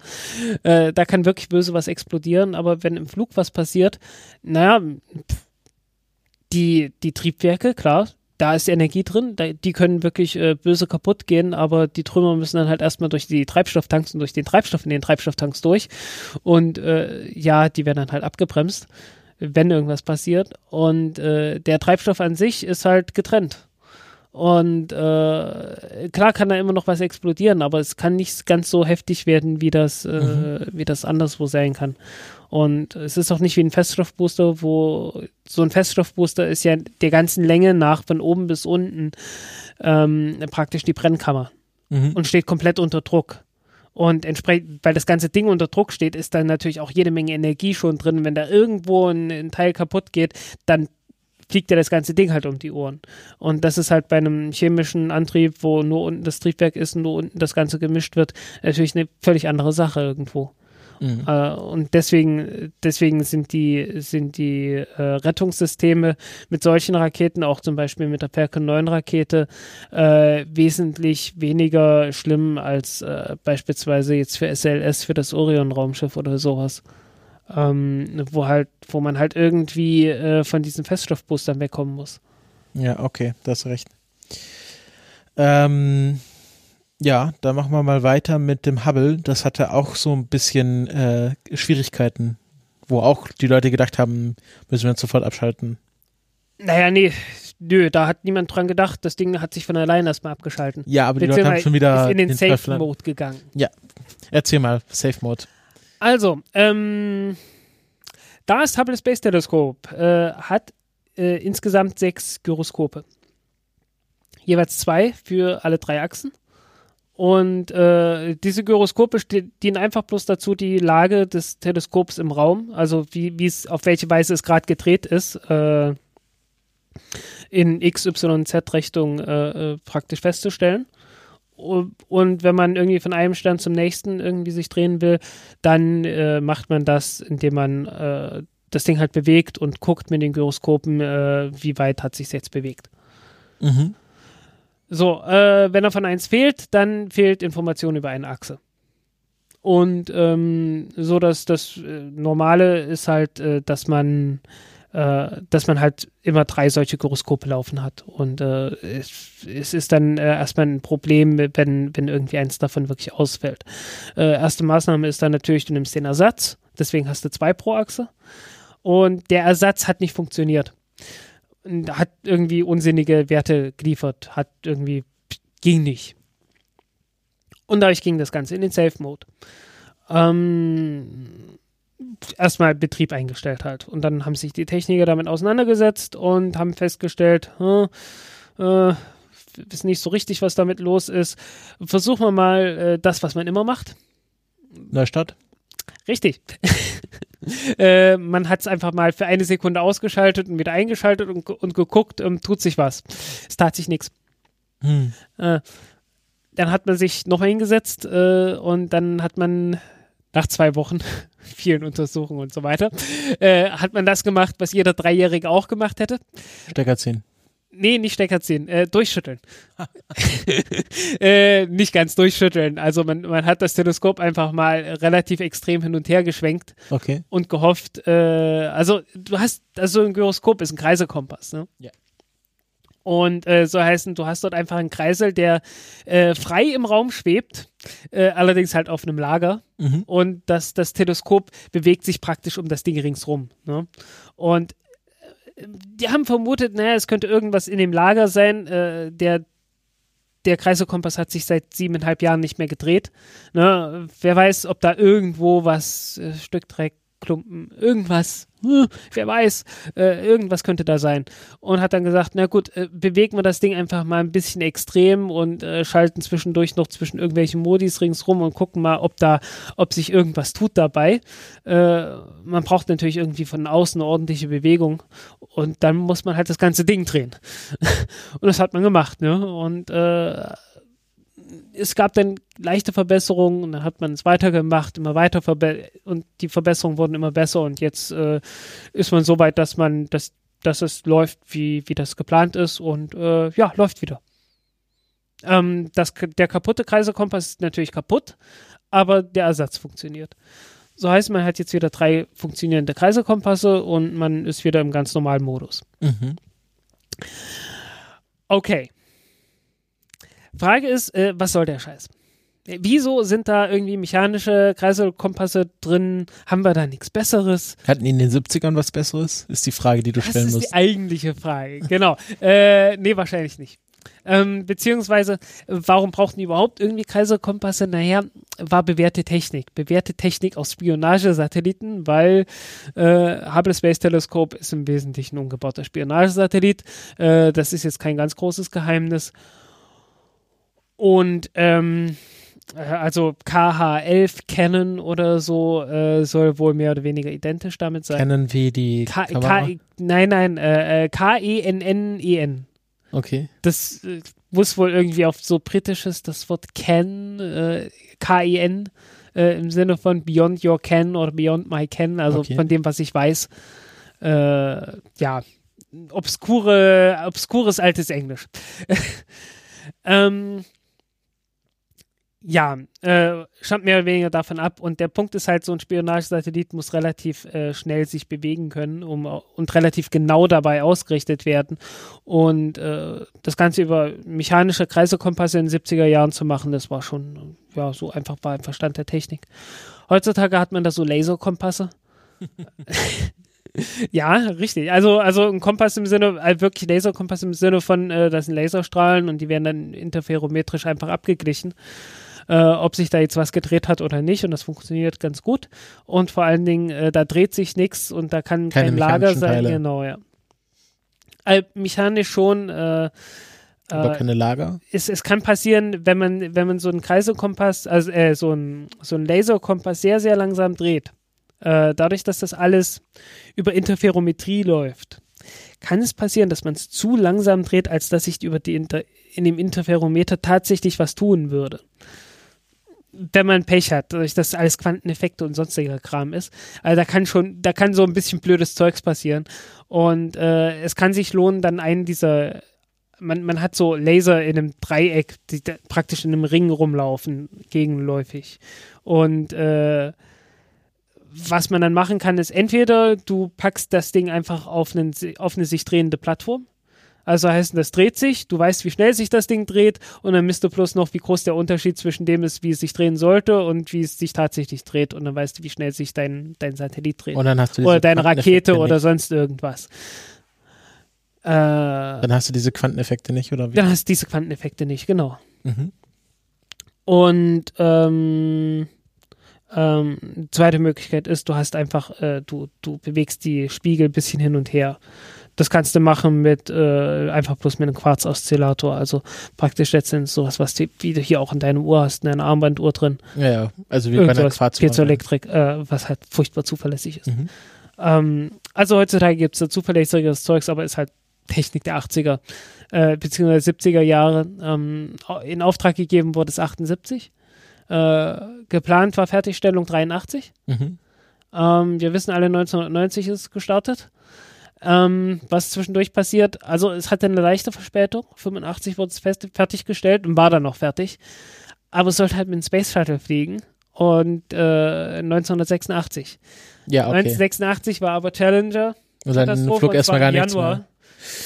Und naja, war ja, war ja kaltes ja, Wetter. Ja, ja, ne? klar. Also wenn es in, wenn's in Florida kalt wird, dann natürlich im Januar und nicht irgendwann im August oder so, ne? Ähm, und tja, dann hat sich das alles etwas verzögert danach. Und äh, das wurde ja dann nochmal gewartet. Was, was haben die da gemacht? Äh, mehrfach. Ja. Also es gab vier oder fünf Wartungsmissionen. Na, das erste, was man gemacht hat, ist, äh, man hatte ja einen schief einen schlecht geschliffenen Spiegel drin gehabt und hat da erstmal eine Korrektur äh, Also es war doch nicht fertig, 85. Äh, es war, es war, es war fertig, nach allem, was man wusste. Aber man hat erst im Orbit festgestellt, dass man Scheiße gebaut hat. Ähm, naja, 94 hat man dann halt äh, irgendwie so ein Korrekturoptik mit, reinge mit reingepackt und dann ging's. Äh, dann hat man äh, diverse neue, einfach neue Instrumente reingebastelt und auch immer wieder die Gyroskope ausgetauscht, weil die Gyroskope sind regelmäßig ausgefallen. Also, dass man jetzt wirklich weiß, okay, was kann man alles, was sollte man alles mit diesem Teleskop machen und was alles nicht, um die möglichst zu schonen. Ne? Und ist ein bisschen besser geworden damit. Ähm, man weiß auch ziemlich genau, okay, wie viel Zeit hat man, bis die nächsten Mal ausfallen und die Schätzungen waren gar nicht mal so schlecht. Man hat gesagt, naja, ungefähr im Schnitt so zehn Jahre, danach steht das Ding das erste dann endgültig äh, ohne drei Gyroskope da. So, was das nächste Thema ist. Ähm, danach ist das, äh, danach beginnt noch nicht der Schwanengesang. Ähm, das Hubble Space Teleskop braucht nicht alle drei unbedingt. Mhm. Ähm, es, es gibt auch äh, man hat so 2004, zwischen 2004 und 2008, als es schon mal irgendwie, also 2009 war dann die erste, äh, die letzte, die letzte Wartungsmission. Mhm. In der Zeit haben sich so stückweise die Gyroskope verabschiedet und man hatte äh, jede Menge Grund nach Alternativen zu suchen und hat das auch gefunden und äh, man hat dann so mit Magnetometern, also man kann vom Hubble Space Teleskop auch aus auch die, äh, das Magnetfeld der Erde messen. Äh, man kann auch das Magnetfeld der Erde benutzen, um äh, das Teleskop ein kleines bisschen zu drehen. Äh, einfach über Elektromagneten, also mhm. funktioniert dann wie ein Kompassnadel. Ähm, und äh, kann damit praktisch die Lage feststellen und äh, zumindest teilweise die Funktion von so einem Gyroskop äh, übernehmen. Ähm, man kann auch teilweise irgendwelche Star-Tracker benutzen, um, um das auch noch mit auszugleichen. Und äh, man gibt dann, es gibt dann einen Modus für äh, ohne zwei, äh, nur mit zwei Gyroskopen und nur mit einem Gyroskop. Und die funktionieren auch ganz gut. Man kann das dann immer noch benutzen. Äh, es reagiert dann etwas träger. Es ist alles ein bisschen äh, nicht mehr ganz so schön und angenehm, nicht mehr ganz so fluffig. Also die Fluffizität nimmt ab, mhm. aber äh, die Wissenschaft ist immer noch ganz gut möglich dann. Ja. Ähm, äh, ob man es ganz ohne Gyroskope, hm, weiß ich nicht. Die größere Frage ist, äh, irgendwann stürzt das Ding von alleine ab. Also in so 27 Jahren oder so ist es jedenfalls zu tief in der Umlaufbahn, mhm. als dass man noch äh, Wissenschaft weiter betreiben könnte. Und eine Wartungsmission jetzt ist ausgeschlossen. Äh, ja, lohnt sich. Es ist auch irgendwo mal vorbei. Ja. Also das, das Ding ist wirklich, es ist ein Oldtimer, das ist eine ziemlich olle Krücke. Muss man, muss man wirklich einfach mal so konstatieren, dass das eine ziemlich olle Krücke und irgendwann sollte man dann langsam mal sagen, äh, baut mal lieber Neues, äh, ist auch billiger. Ähm, diese Wartungsmission, jede Space Shuttle, jeder Space Shuttle Flug hat äh, anderthalb Milliarden Dollar gekostet. man hätte für jede Wartungsmission einfach ein neues starten können und wäre billiger dabei weggekommen. Aber warum hat man das nicht gemacht? Äh, Kann man nicht weil man es verkaufen ja der dafür Politik. gebaut hat. Kann man Und der man Politik braucht- nicht verkaufen. Ja, ja. Ja, und man, und man brauchte ja einen Grund, das Space Shuttle zu fliegen. Ich meine, du kannst doch nicht sagen, hey, hier, äh, wir haben hier einen Space Shuttle, aber äh, wir starten da mit Satelliten, das kannst du auch mit jeder Rakete machen. Ich meine, am Anfang war das noch so, ne? Am Anfang wollte man ja mit dem Space Shuttle jeden Satelliten starten und äh, da hatte man so dieses Geschäftsmodell, hm, verdammt nochmal, die Ariane-Raketen, die sind so scheiß billig, was machen wir denn jetzt? Äh, Und wenn, äh, wenn man sagt, dass Ariane-Raketen billig sind, dann ist man echt teuer. naja, das war ja Ariane Ach so. 1, 2, 3, 4, so am, Ah ja. Vier, vier noch nicht, aber so ein, zwei, drei, die waren noch, die waren, die waren auch schon, die waren wirklich günstig. Die vier dann erst so richtig, äh, im Vergleich zu allem, was sonst so existierte. Und ja, hat man sich gedacht, hm, was machen wir? Dann hat man angeboten, ja, wir starten euch den Satelliten und es darf jemand mitfliegen. Haha. Also Ja. hat, da gab es auch so, äh, wo ein Astronaut so ein Schild hielt, so äh, as Satellite f- to, to sell. Äh, Kann sein, weiß ich nicht. Ja, also irgendwie, ja, das Space Shuttle, das war nicht so ganz. Ich verstehe immer noch nicht, es gibt ja wahnsinnig viele Leute auch in der Twitter-Timeline bei mir, die immer noch diesem Space Shuttle hinterher herhängen. Es sah halt toll aus. Es ist halt ein, es ist, es ist halt der Es SUV auch, unter es, den. Ja, es ist irgendwie Raketen. ein geiles Stück Technik, das muss man schon sagen, aber es ist kein sinnvolles Stück Technik. Ja, genau. Ähm, das James Webb Space Teleskop ist ja jetzt aber kein Ersatz fürs Hubble, weil das macht ja was anderes. Es sollte was Besseres werden, ursprünglich mal. Also, äh, aber es ist ja klein, es ist man ja, hat ja 92 schon drüber es gesprochen. macht ja ein anderes Spektrum. Ja, ein bisschen anderes. Also, äh, Hubble geht bis in UV-Licht Mhm. rein äh, und äh, James Webb Teleskop, naja, so bis in den roten Bereich. Mhm. Also, es, es ist noch eine relativ große Überschneidung. Also, Hubble geht ja auch bis Infrarot. Um, Und äh, ja, aber es gibt sonst kein ordentliches äh, visuelles Teleskop. Und äh, das nächste ist dann wohl tatsächlich das chinesische, was denn der Größenordnung ist. So auch Ja. zwei Meter Spiegel. Ähm, es gab zwischendurch noch, äh, äh, schlagt mich, wenn es falsch ist, ich glaube das Herschel-Teleskop, äh, aber das war dann ferner Infrarotbereich. ja, Her Herschel gibt's, ähm, genau, da, davon habe ich gehört. Ähm, Dreieinhalb Meter Spiegel. ja. Größtes Weltraumteleskop aller Zeiten. Eigentlich will man ja, will man ja schon dann gleich sagen, okay, wenn wir jetzt dann in 10, 20 Jahren uns an ein wirklich schönes visuelles Teleskop setzen, dann bauen wir das gleich auf die Rückseite des Mondes. Pff, ja, was willst du damit? Nö, ist, ist doch völlig egal, ob auf der Rückseite des Mondes einfach ein hoher Erdorbit fertig. Ja, aber dann Ein du es Stück, Stück, weiter, Stück weiter weg als von der Erde aus. Aber wenn du halt das irgendwo an den großen Sch- Hm. Gesteinsbrocken hängst, dann und am besten noch eine Basis daneben hast, kannst halt hingehen, Aber du musst erstmal landen. aufmachen. Aber du musst landen. Ja, gut, ich sag ja 20 Jahre. Und dann schmeißt du die ganze Zeit damit Staub rum. Ja, das sollst Und du hast nicht tun. keine, und du hast keine Luft, die den Staub ab äh, irgendwie aufhalten würde. Ach, Details. naja, ich meine, du landest ja und äh, wenn du gedacht hast, ein, Hel ein Helikopter, der landet und viel Staub aufwirbelt, ist böse, dann vergleich das mal mit der Landung von einer Rakete auf einem äh, Flug, auf einem Himmelskörper voller Staub ohne Atmosphäre. Das Ding schmeißt nicht nur den Staub um sich, sondern schmeißt den Staub mit Geschwindigkeiten äh, um sich, dass dir Hören und Sehen vergeht. Beziehungsweise Hören ja nicht, weil im Vakuum hörst du ja nichts. Aber deswegen baut man ja den Mondfahrstuhl. Ja. Genau, damit es nicht so staubig wird. Schlaue Idee. Ja, das ist doch, also der fährt dann hoch und runter. Das ist ja dann nicht so staubig. Ja. Ähm, ja, also zurzeit wäre, wäre es wirklich langsam lohnenswert, einfach mal so eine halbe Milliarde oder so, was sowas halt kostet, in die Hand zu nehmen und einfach äh, so, so eine Hubble-Kopie mehr oder weniger halt, was weiß ich, vielleicht auch mit drei, vier Metern Durchmesser, wieder dreieinhalb wie bei Herschel oder so halt im optischen Bereich zu bauen. Äh, das wäre durchaus sinnvoll, einfach mal so langsam zu machen. Ähm, vielleicht auch im optischen Bereich, es gibt jede Menge Dinge, die man damit tun kann ähm, die man auf der Erde auch nicht kann. Also Ähm, klar, du kannst vom Neptun oder so, kannst du von der Erde aus bessere Bilder machen als mit Hubble, weil Hubble halt ein kleines Teleskop ist und wenn du ein richtig großes Teleskop, so acht oder zehn Meter hast und äh, dann, dann die atmosphärischen Störungen ausgleichst, äh, dann kriegst du vom Neptun gerade so noch ein gutes Bild hin. Und zwar besser als Hubble. Aber wenn du schon sowas wie den Mars aufnehmen willst, der einfach ein bisschen größer ist, da hast du schon kein Glück mehr, weil du kannst dieses, diese kleine Scheibe, die der Mars ist, die ist schon zu groß, um dort alle Störungen der Atmosphäre draus zu entfernen. Also das ist äh, wirklich etwas, man kann über einen sehr, sehr kleinen Bereich eine sehr gute Auflösung erreichen, indem man durch die Atmosphäre durchkommt ähm, und die, die Störung ausgleicht aber äh, nicht in einem größeren, äh, in einem größeren Blickfeld. Und das ist ja der große Vorteil von dem chinesischen Teleskop, das die jetzt bauen wollen, äh, was dann so ein Grad Gesichtsfeld hat, also größer als der Mond, doppelt so groß wie der Mond ist das, das Feld, das man da aufnehmen kann.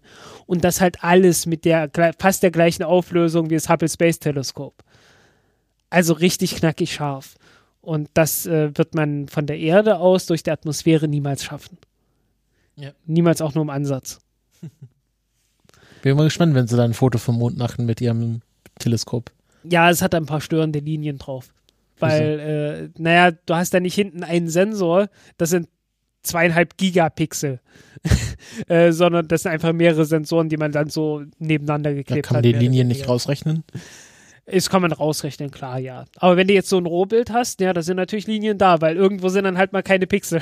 Ja, aber gut, aber da hast du halt vom restlichen Mund, dass er halt. Kannst du halt zwei Bilder machen und ja. das überlagern, klar. Ja.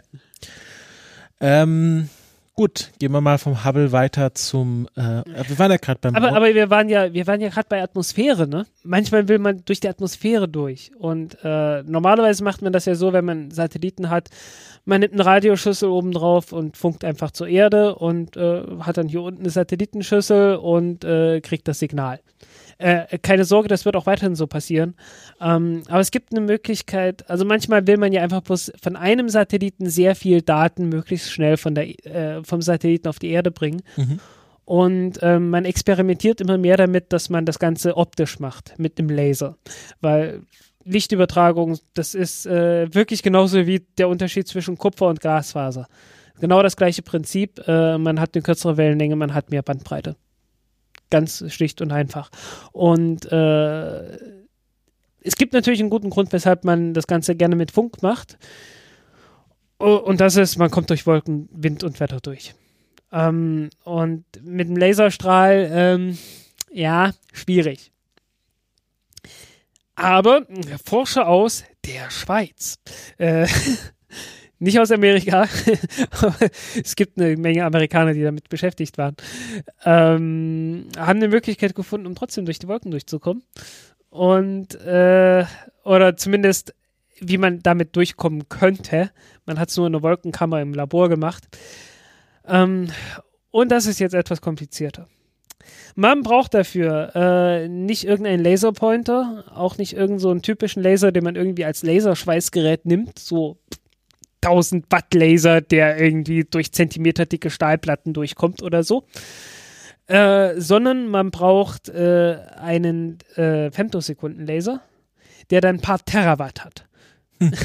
Für sehr kurze Zeit. Da kannst du mir nochmal erklären, was das mit diesen Sekunden auf sich hat? Ich äh, okay. wollte gerade, ja. Ja. Also, wenn du eine Stahlplatte durchschneiden willst, ja.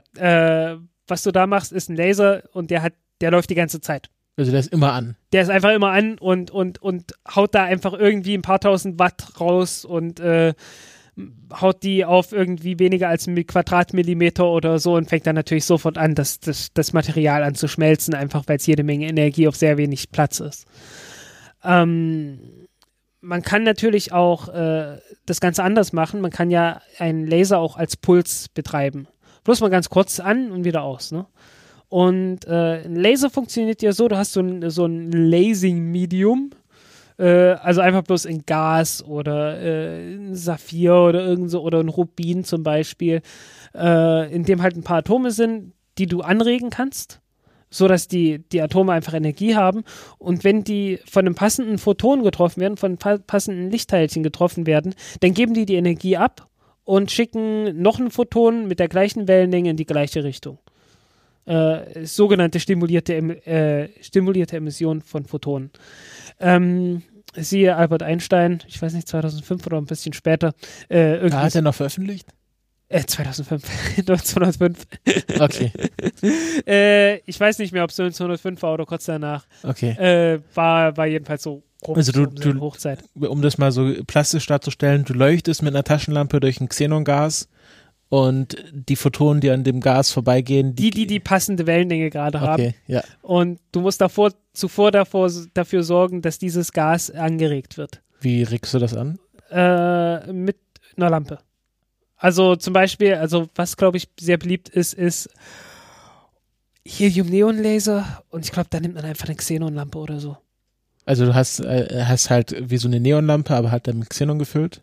Ja, also irgendwie so ein, man, man nimmt irgend so eine Lampe halt. Ja. Irgend so eine stark leuchtende Lampe. Äh, die kann dann, die kann dann wirklich die, die anregen auf, auf ein ganz bestimmtes Energieniveau bringen. Mhm. Äh, einfach bloß, weil, weil das Gas das Gas ist, was es ist.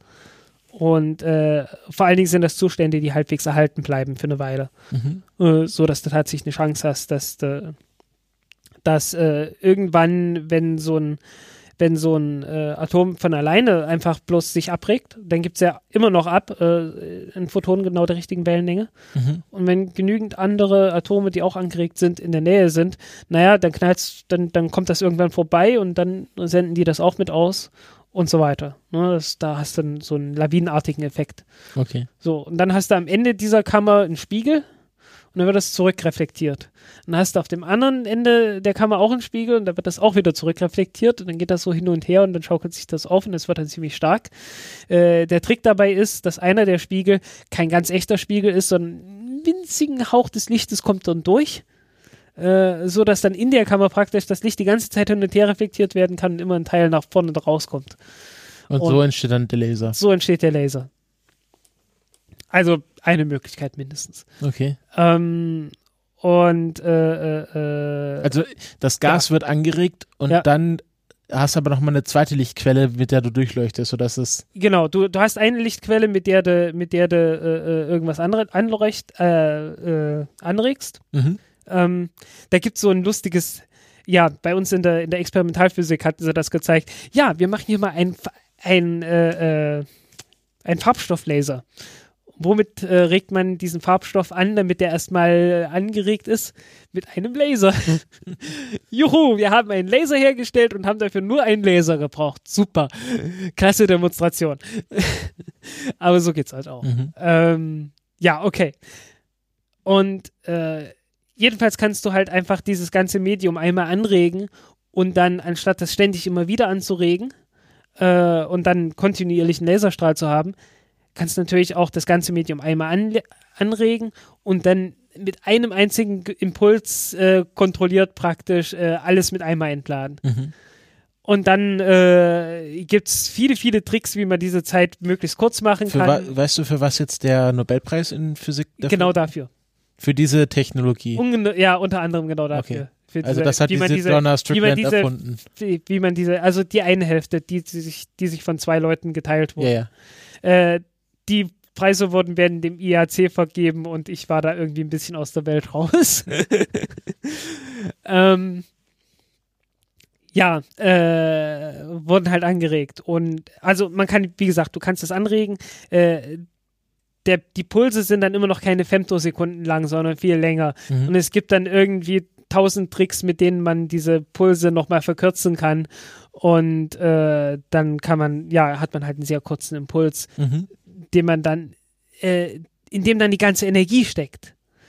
Und weil diese ganze Energie jetzt in einem Impuls ist, der ganz, ganz, ganz, ganz furchtbar kurz dauert, äh, hat man natürlich eine riesengroße Leistung für diesen ganz kurzen Moment. Und da kommt man wirklich so auf Terawatt und Giga, also auf Gigawatt und Terawatt und sonst irgendwas, was halt fantastische Dinge sind. 1.21 Gigawatt. Äh, äh, Gigajoule waren das. Nee, es waren. Waren das Watt? Das waren Watt. Waren doch Watt, stimmt, Warte. hast recht. 1.1. Gigawatt, ja, ja, kann ja. sein. Ja, ja. Genau. Äh, weiß nicht, ich glaube, so ein Blitz schafft mehr. Bin mir nicht sicher. Ja. ähm, Oder halt Plutonium. Oder das. Ja, also, wie gesagt, ähm, du hast furchtbar viel Leistung und äh, die Natur äh, reagiert auf sowas äh, doch freudig erregt. Ähm, du kannst damit, du kannst, äh, du kannst damit Effekte erzielen, die du normalerweise nicht, nicht, nicht hinkriegst. Ähm, und einer davon hat was mit dem Brechungsindex zu tun. Ähm, Brechungsindex äh, ist ja, ist ja mehr oder weniger bekannt dadurch kriegt man äh, irgendwie so Linsen hin, zum Beispiel. Äh, man kriegt damit auch Glasfasern hin. Äh, letztendlich ist der Brechungsindex die äh, sowas wie Lichtgeschwindigkeit innerhalb des Mediums. Ähm, jedenfalls, das alles hängt von irgendwelchen physikalischen Größen ab. Die Lichtgeschwindigkeit, also die Lichtgeschwindigkeit ist doch eine Konstante. Die Lichtgeschwindigkeit im idealen Vakuum, das ist eine Konstante. Ah, okay. Aha. So, äh, und wenn du jetzt sowas hast wie Luft zum Beispiel, ja äh, da ist das Licht ein kleines bisschen langsamer. Äh, Wasser ist es noch langsamer, Glas ist es noch langsamer.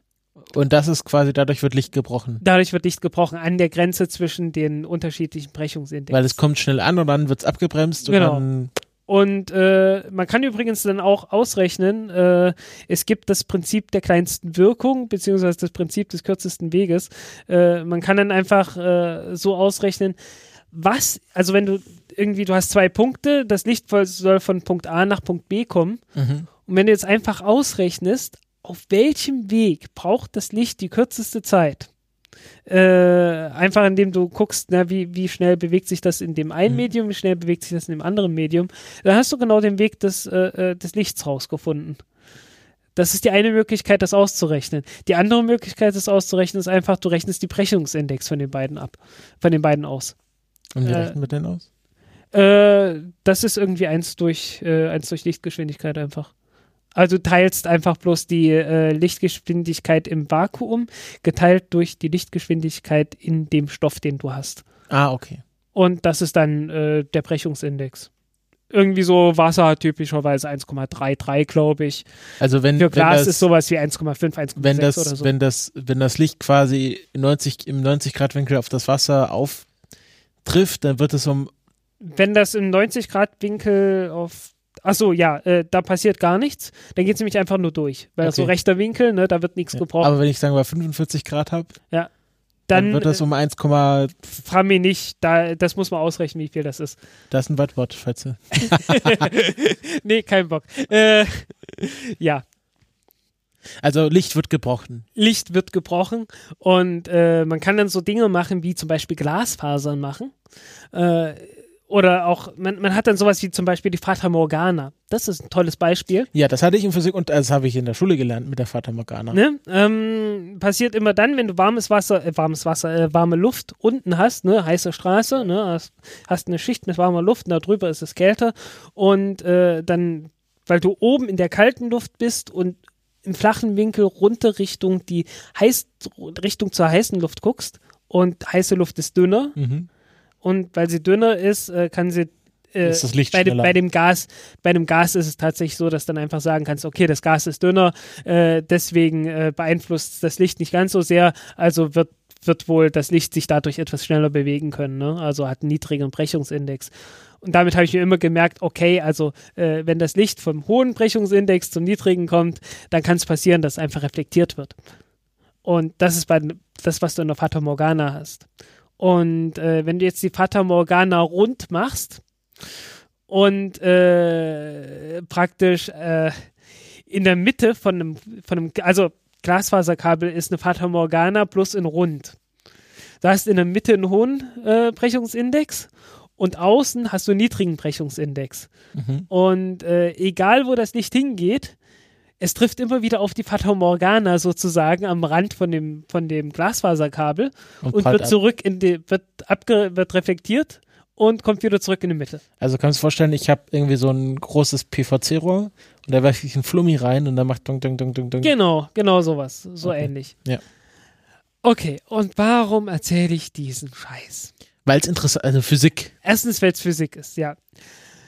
Äh, zweitens, weil wir das auch noch brauchen. So. Äh, wie jetzt? Okay, das brauchen wir alles nachher noch. So, was macht jetzt eigentlich dieser Femtosekunden-Laser mit seiner super tollen Leistung? Äh, kann zwei Dinge machen. äh, die große Frage, okay, warum ich das jetzt erzählt habe, ist erstens kannst du die, die Luft einfach heiß machen. Ja. Äh, und zwar richtig heiß. Also man kann da sogar ein Plasma erzeugen. Äh, du heizt das Ding einfach auf auf ein paar hundert Grad. Ähm, dann kommt es zu einer Schockwelle und räumst praktisch die Luft äh, erstmal auf diesem Pfad des Laserstrahls äh, aus dem Weg. Mhm. Und äh, hast dann praktisch eine Region, wo erstmal wenig Luft drin ist. Außen ist viel Luft. Und dann hast du beinahe sowas wie eine Glasfaser in der Luft. Bloß umgekehrt. Also du äh, schaffst, dir, schaffst dir so eine Vakuumröhre in der, in der Luft. Luft ja. Okay. Das bringt dir einen Scheißdreck, weil dann hast du in der Mitte den niedrigen Brechungsindex und außen den hohen Bre Brechungsindex. Aber du willst es umgekehrt haben. Du willst genau umgekehrt haben. Was du deswegen machst, ist, äh, du nimmst mehrere Laserstrahlen und äh, machst dann praktisch so einen Ring, äh, beziehungsweise du nimmst einfach vier, ne? vier Laserstrahlen, ja. so dass in der Mitte halt ein bisschen, äh, so dass du praktisch in der Mitte noch Luft übrig lässt und dann ringsrum einfach Löcher in die Luft ballerst. Und dann hast du in der Mitte, hast du in der Mitte noch Luft, ringsrum sind die Löcher und dann hast du in der Mitte viel Luft, da draußen rum wenig Luft, da draußen rum nochmal sehr, sehr viel Luft und dadurch hast du dann halt in der Mitte wie so eine Glasfaser in der Luft. Mhm. Und damit kann man tatsächlich äh, äh, Licht durch die Luft wie, wie, durch so ein, äh, wie durch so eine Glasfaser leiten. Äh, das ist Erkenntnis von 2013 gewesen. Mhm. Äh, viel wichtiger ist die Erkenntnis, also auch wichtig ist die Erkenntnis, wie hat man das gemacht, dass man überhaupt erstmal ähm, ähm, ähm, einen Laserstrahl gerade durch die Luft kriegt und äh, der tatsächlich wie so eine Glasfaser als Faser gebündelt bleibt. Weil das ist nicht selbstverständlich. Also wenn du mal irgendwie einen Laserpointer hast, der ein bisschen Leistung hat, also ich hatte mal so einen mit so 20, 30 Milliwatt gehabt, mhm. äh, so was du so in der Astronomie benutzen kannst, um irgendwie auf Sterne zu zeigen. ja, das hatte der Lars auch äh, beim Podstock. Genau. Äh, wenn du das auf längere Entfernungen irgendwie auf irgendwas zeigst, dann merkst du schon, äh, der fächert mit der Zeit so ein bisschen aus. Ne? Also du hast dann irgendwann so eine Lichtscheibe hin. Mhm. Ähm, eigentlich willst du das gar nicht haben du willst einfach nur dich die Luft äh, möglichst, äh, möglichst äh, mit einem dünnen Strahl ballern. Und wenn du so einen Femtosekundenlaser hast, da geht das. Äh, obwohl das eigentlich gar nicht gehen sollte. Eigentlich, äh, also wenn selbst durch selbst durch Vakuum ist es so, wenn der wenn der Laserstrahl durchgeht, der fächert immer weiter aus. Und äh, ja, was passiert? Also wie gesagt, du hast einen Terawatt Laser, der beeinflusst die physikalischen Eigenschaften der Luft. Ähm, da, wo der besonders viel Leistung hat, bringt, bringt das Licht, Licht ist ja eine elektromagnetische Welle, und bringt ein eigenes elektrisches Feld mit. Mhm. Und äh, man hat schon per 1875 hat der ein gewisser Herr Kerr festgestellt, äh, dass man mit elektrischen Feldern den Brechungsindex von irgendwelchen Stoffen äh, äh beeinflussen kann. Alter, hat das mit irgendwelchen, boah, frag mich nicht. Ist das dann diese, diese Funktionalität von diesen Glasscheiben, die dann milchig sein können oder durchsichtig? Nee, das sind andere Dinge. Okay, gut, das. Ich glaube, das macht man mit Flüssigkristall oder so ein Scheiß. Okay. Äh, nee, äh, das ist, das ist nochmal was anderes. Äh, aber man kann halt wirklich den Brechungsindex äh, tatsächlich beeinflussen mhm. mit elektrischen Feldern. Und wenn man jetzt einen sehr starken, sehr starken Laser mit sehr, sehr, sehr starkem Licht hat, dann hat dieses Licht ein ausreichend starkes Feld, um das auch zu machen. Und dann äh, erzeugt praktisch das Licht seinen eigenen Brechungsindex.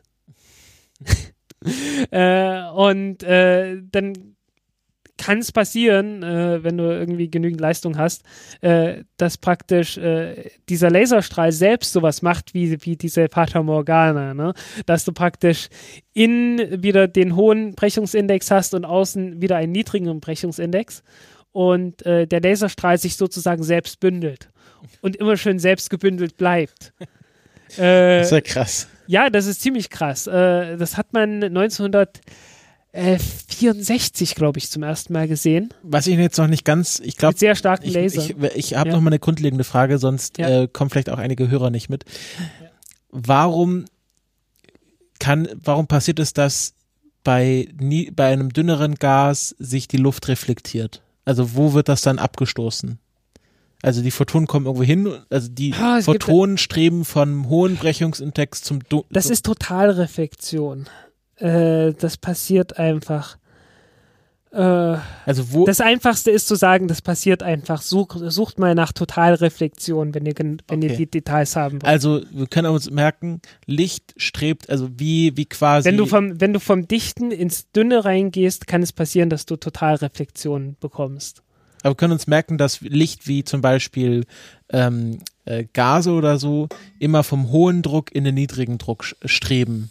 Ah, nee, nee, Okay. merkt ihr das nicht so. Okay, aber wir können uns merken, das Licht strebt immer vom hohen Brechungsindex in den niedrigen Brechungsindex. Ähm, Okay, dann erklär's mir nochmal. Ja, also ich, ich merke es mir einfach bloß immer mit der Fata Morgana.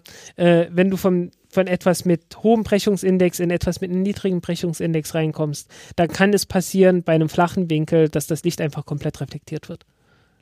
Von hohen Brechung, niedrigen Brechungsindex im flachen Winkel. So wie bei einer Fata Morgana, ne? Wie gesagt, du hast unten hast du heiße Luft, Ja. die dünn ist. Ja. Oben hast du kältere Luft, die, die etwas dichter ist. Also die Sonne fällt quasi von oben äh, auf Ist ein Objekt. noch nicht mal auf die, noch nicht mal Sonne. Du guckst ja so einen ganz flachen Winkel, so ganz flach auf die, auf die Straße. auf die Straße Ja. drauf, ne? Und in diesem ganz flachen Winkel kann es dann reflektiert werden. Und äh, Aber was wird reflektiert? Das Licht, der Lichtstrahl, der von oben kommt. Oder beziehungsweise von vorne. Also der von hinten, also der von hinten. ja, je, nach, je nachdem, es geht in beide Richtungen. aber Also das, das wird so reflektiert einfach. Einfach, äh, also das Licht scheint von hinten quasi nach vorne und Ja. reflektiert dann in dein Auge zurück. Also das Problem ist, ähm, wenn der Lichtstrahl gebrochen werden würde, äh, dann wird das Ganze gebrochen in einem, Fla also wenn das Licht von dem optisch dichteren Medium in, den, in das dünnere kommt, mit Ja. dem niedrigen Brechungsindex, dann äh, wird es jetzt nichts Falsches sagen, äh, es wird etwas näher hin zu der Achse, äh, es kommt hin, dann wird es etwas weiter weg von der optischen Achse ge äh, äh, gebrochen. Und wenn der, wenn der Winkel, in dem das Licht reinkommt, immer flacher wird, dann passiert es irgendwann, dass, äh, dass das Licht, das dann, äh, das gebrochen wird, praktisch äh, genau parallel zu der Grenze gebrochen wird, äh, äh, wo das eigentliche Medium ist. Und wenn man dann noch flacher wird, dann müsste das Licht praktisch so gebrochen werden, dass es nicht mehr in dem, in dem Medium unten drin ist, sondern einfach praktisch wieder zurückkommt. Aber dann wird es nicht mehr gebrochen, sondern direkt reflektiert. Aber das ist Totalreflexion. Also das, das ist etwas, damit muss man ein bisschen rumspielen. Wenn man damit ein paar Mal rumgespielt hat, dann, dann ist das intuitiv einfach klar, dass das so ist. Okay, aber okay, dann müssen wir uns jetzt einfach merken, um zurückzugehen zu dem Terawatt, Ja. Terawatt Laser, der bündelt sich selber. Der bündelt sich einfach selber, ja. Äh, das Ganze nennt sich dann, wie nannte sich das Laserfilament? Mhm. Und er bindet sich selber, weil er außenrum ein optisch nicht so dichtes Medium erzeugt wie innen drin. Ja, einfach von, von sich aus gesehen. Einfach, der, der macht das einfach selber durch seine, seine Eigenschaften. Und eine Glasfaser, also wenn man so eine Faser hat, das ist ja im Grunde eine lange Röhre Ja. und die ist an den Rändern nicht so dicht wie in der Mitte. Äh, genau. Okay. Ähm, die ist genauso dicht, aber man benutzt einfach ein anderes Material außen. Ähm, deswegen sagt man immer optisch dicht oder optisch Ja, dünn. ja. Ähm, naja, jedenfalls, so, eine, so ein Laserfilament ist in der Luft ziemlich dünn. Das sind so um die 100 Mikrometer. Also ist wirklich Haares, Haaresbreite. so ungefähr wie ein dickes Haar. Mhm.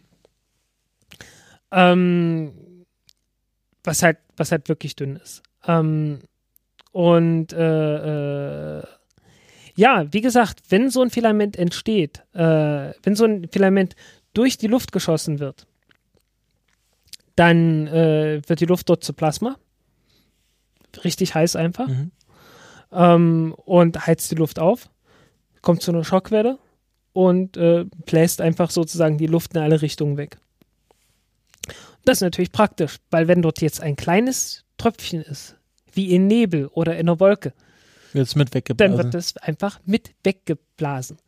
Ähm, wenn du jetzt versuchen würdest, durch eine Wolke dich einfach durchzubrennen mit einem Laser, hättest du nicht viel Glück, weil du müsstest das ganze Wasser, das dort ist, das dir im Weg ist, äh, wirklich komplett verdampfen. Und äh, das braucht richtig viel Energie. Aber äh, wenn du so ein, so ein richtig dünnes Laserfilament hast, das ohnehin schon sehr, sehr dünn ist, wo du nicht viel Energie brauchst, um die, um die Luft da aufzuheizen, weil es halt so, so furchtbar dünn ist, weil es wirklich bloß so Haaresbreit ist. Ähm, dann geht das tatsächlich. Dann kannst du wirklich diese, diese hauchfeinen Nebeltröpfchen zur Seite einfach, äh, äh bewegen. einfach bewegen. Und äh, ja, ganz erstaunlich. Ähm, Problem ist, das klappt noch nicht. Also es klappt schon in der Nebelkammer. Äh, in der Nebelkammer hast du viel mehr Nebeltröpfchen tatsächlich als einen echten Nebel. Mhm. Ähm, aber ist halt kürzer. Und dieses, äh, der Weg ist kürzer. Ähm, und das ist ein großer Vorteil, weil zurzeit äh, sind alle, also die Femtosekunden-Laser, die man baut, haben so Pulse, die haben so Energien mit ein paar Millijoule, vielleicht ein paar hundert Millijoule. Aber du brauchst so ein halbes Millijoule, um einen Meter weit zu kommen. So heißt, wenn du jetzt ein paar hundert, Milli, äh, ein paar hundert Millijoule plus hast pro, pro Puls, kommst du nur ein paar hundert Meter weit. Die Atmosphäre ist aber ein paar Kilometer dick. Das heißt, du bräuchtest ein paar Joule. Man hat diese Laser noch nicht. Also man braucht einen etwas besseren Laser, um durch die komplette Atmosphäre durchzukommen damit. Ähm, man darf auch nicht vergessen, diese Laserfilamente sind das eine, aber du kannst mit so einem Laserfilament noch nicht viel anfangen, um irgendwie Nachrichten zu übertragen. Ähm, weil du kannst diese, du, du schießt mit diesem Laser ungefähr 1000 Mal pro Sekunde. Äh, 1000 Mal pro Sekunde, damit kannst du äh, ja, also früher gab es mal 1200 Bautmodems. Damit kriegt damit kannst du sowas noch machen, aber 1200 Bautmodem, damit kommst du nicht äh, ins Internet, ne? ähm, aber du kannst natürlich mit so einem Laser einfach erstmal den Weg freischießen und dann mit einem anderen Laser äh, die Kommunikation aufzubauen. Und äh, das ist tatsächlich das, was die gemacht haben dort im, im Labormaßstab. Die haben einfach bloß mit dem, mit dem Femtosekunden-Laser haben die den Weg freigeschossen und mit einem zweiten Laser haben sie dann Nachrichten übertragen durch den frei gewordenen Weg. Weil der Weg bleibt so ungefähr eine Millisekunde offen. Mhm was richtig, richtig lang ist. Ja, wenn man äh, mit Femtosekunden arbeitet, sind Millisekunden der, der Laser, lange. der Laser schießt mit, schießt mit Femtosekunden. Es braucht ungefähr eine Mikrosekunde, bis, äh, bis die, die Luft aufgeheizt ist. Aber naja, eine ganze Millisekunde ist tausendmal so lang. So heißt, da hat man richtig Zeit. Aber das musste dann für so eine und dann kommt quasi in einem anderen. Aber du hast halt das Problem, äh, wenn du jetzt bloß damit diesen Kanal machst, äh, da hast du jetzt äh, praktisch eine negative Glasfaser. So heißt, anstatt den, den Strahl da drin zu bündeln, äh, wird er zerstreut, wird rausgestreut. Mhm. Ist genau das Gegenteil von dem, was du haben willst. Ja. Ähm, deswegen kann man dann halt beides kombinieren. Einmal das, was die Amerikaner gemacht haben mit den vier Femtos, mit den vier Laserfilamenten, äh, so eine Faser in der Luft äh, zu erzeugen und dann dieses Ding und dann könnte man damit tatsächlich äh, mit ordentlicher Bandbreite durch so eine Wolke äh, durchballern. Äh, vielleicht noch nicht ganz durch eine Wolke durch, aber vielleicht durch so eine kalifornische Wolkenbank oder so. Mhm. Mhm. Durch den kalifornischen Küstennebel. Das ist aber dann nichts, womit man dann Consumer-Internet macht. Das ist dann mehr so militärisch. Äh, militärisch oder halt, wenn du einfach bloß äh, irgendeine Raumsonde oder sowas hast oder irgend so einen Satelliten, der einfach bloß Daten sammelt und dann halt, äh, halt an, zu irgendeiner Forschungsstation oder so Daten äh, liefern soll. Kann man damit auch Wolken zum Abregnen bringen? Nee, das ist ja gerade der Witz. Du, du, im Prinzip ist das ja alles minimal invasiv. Äh, anstatt irgendwie, anstatt irgendwie die, die Tröpfchen wirklich großartig zu belästigen, schubst du dir nur ein kleines bisschen aus dem Weg. Aber wenn man, also wenn man es darauf anlegen würde, dass man sagt, okay. Auch das nicht, nein. Okay. Du bräuchtest furchtbar viel Energie dafür. Also, ja, meine Idee ist halt, du müsstest, du schiebst sie zur Seite und dann ist quasi die Wolke an einer Stelle auf einmal dichter. Ja, aber du, aber du schiebst sie doch bloß ein paar Mikrometer auseinander. Ja, da muss man halt ein bisschen ja, bei Raumschiff Enterprise wäre das kein Problem. Wolken weglasern. bei Raumschiff Enterprise wäre das alles kein Problem. Da kann man ja auch mal eben eine, eine Sonne, die, die gerade keine, der gerade die Kernfusion ausgegangen ist, mal eben so einen Tritt in den Hintern geben und dann macht die wieder. Das ist doch wie bei, bei äh, ähm, wo war das? Wie hieß dieser Film, wo sie in die Sonne fliegen? Äh, nicht The Core, aber es kam von Sunshine, hieß Sunshine, das Ding, genau. Wo sie einfach ein, alles, alles Sprengstoff der Welt auf ein Raumschiff packen, weil die Sonne ausgegangen Ja. ist. Ja. Äh, ja, ja, lassen wir das. Äh, gut, dann kommen wir jetzt von, äh, von Lasern. Ähm, die schießt man ja auch hin und wieder auf den Mond. Ja. Und äh, Mr. Bond, mit diesem Laser kann ich einen Punkt auf, die, auf, auf den Mond projizieren. Erinnerst du dich, Goldfinger? Äh, das kann sein. Ähm, äh, meistens macht man das mit den Lasern auf den Mond ballern, äh, nicht so sehr, um irgendwie die Mondbewohner zu ärgern. Sondern um zu wissen, wie weit der weg der Mond Genau. ist. Ja, ja. Wie war das? War das Luna, Luna 15 oder so, die das? Äh, auch diverse Apollo-Missionen. Ja, also es, also man, man hat dort jede Menge Spiegel raufge, raufgetan, damit jeder, der, der äh, auf dem Mond landet, äh, auch sich selbst mal angucken kann und gucken, ob die, ob die Frisur noch sitzt. Und was man, wa- was eigentlich jetzt meine Meldung ist, ist nämlich, dass die ESA angekündigt hat, dass sie im Europäischen Astronautenzentrum in Köln ähm, eine Lunar Facility bauen werden. Nämlich ein äh, 1000 Quadratmeter großes Testfeld, das sie mit, äh, mit Mars-Regolith analog auffüllen werden. Sag mal, Köln ist doch die große Medienhauptstadt, oder? Ja. Meinst du, die wollen da irgendeine Mundlandung wieder fälschen? Ich, es drängt sich auf. Aha, da fehlt, da fehlt uns auf. der deutsche Kubrick zu, der das dann machen kann. Na gut, mach mal weiter. ähm, und äh, die wollen da jetzt in den nächsten Jahren, tatsächlich wurde auf dem IRC da auch wieder ein Vertrag unterzeichnet zwischen der ESA und ähm, dem DLR und Air Liquid. Eher liquide, ja. Genau, Advanced Technologies haben am 2. Oktober, also ESA, ähm, äh, einen Vertrag unterzeichnet und sie wollen da jetzt bis ähm, non as Flex Hub, genau, bis Ende 2018 Warte kurz, ich muss. This will be used to lunar surface. Flex Hub, uh, 11 work, we are expected by the end of 2018 stehen jetzt, glaube ich, gar keine genauen Jahreszahlen. Auf jeden Fall werden sie da ein Testfeld bauen. Hier haben sie auch schon mal eine Rendergrafik. Ähm, und ähm, da kann man dann so drin rumfahren und sich wie auf dem Mond fühlen. Natürlich muss man muss man sie noch an Drähte hängen, um äh, die Schwerelosigkeit oder die Schwerkraft zu simulieren. Und ähm, das ähm, Oh, oh, mit, mit Adrette und, oh, hey, cool. Ja, Ja, also das hier, das ist hier die Rendergrafik und dann kann man hier mit so einem Rover rumfahren. Und ähm, die NASA arbeitet auch schon daran, quasi ein gescheites Regolith-Analog zu finden. Ähm, was die hier in, in ähm, wo war das? In Uppsala ist die ERC? Nee. Genau, das ist die Spaceship ERC Initiative, ähm, wo ganz viele Studentinnen und Studenten quasi an verschiedenen Projekten bauen. Ähm, das Mondgestein soll aus der Eifel kommen, ja, weil Vulkangestein. genau. Äh, und das wird dann Vulkaneifel. genau Vulkaneifel und das wird dann fein gemahlen und dann wird da ein großer Sandkasten gebaut im Grunde, wo man sich dann verlustieren kann, natürlich im, im Auftrag der Wissenschaft. Ähm, wo du sagst Rendergrafiken. Auch die Chinesen haben Rendergrafiken äh, von einer Mars-Basis, die sie mal nicht Mond. Die, die, die Chinesen wollen natürlich zum Mars.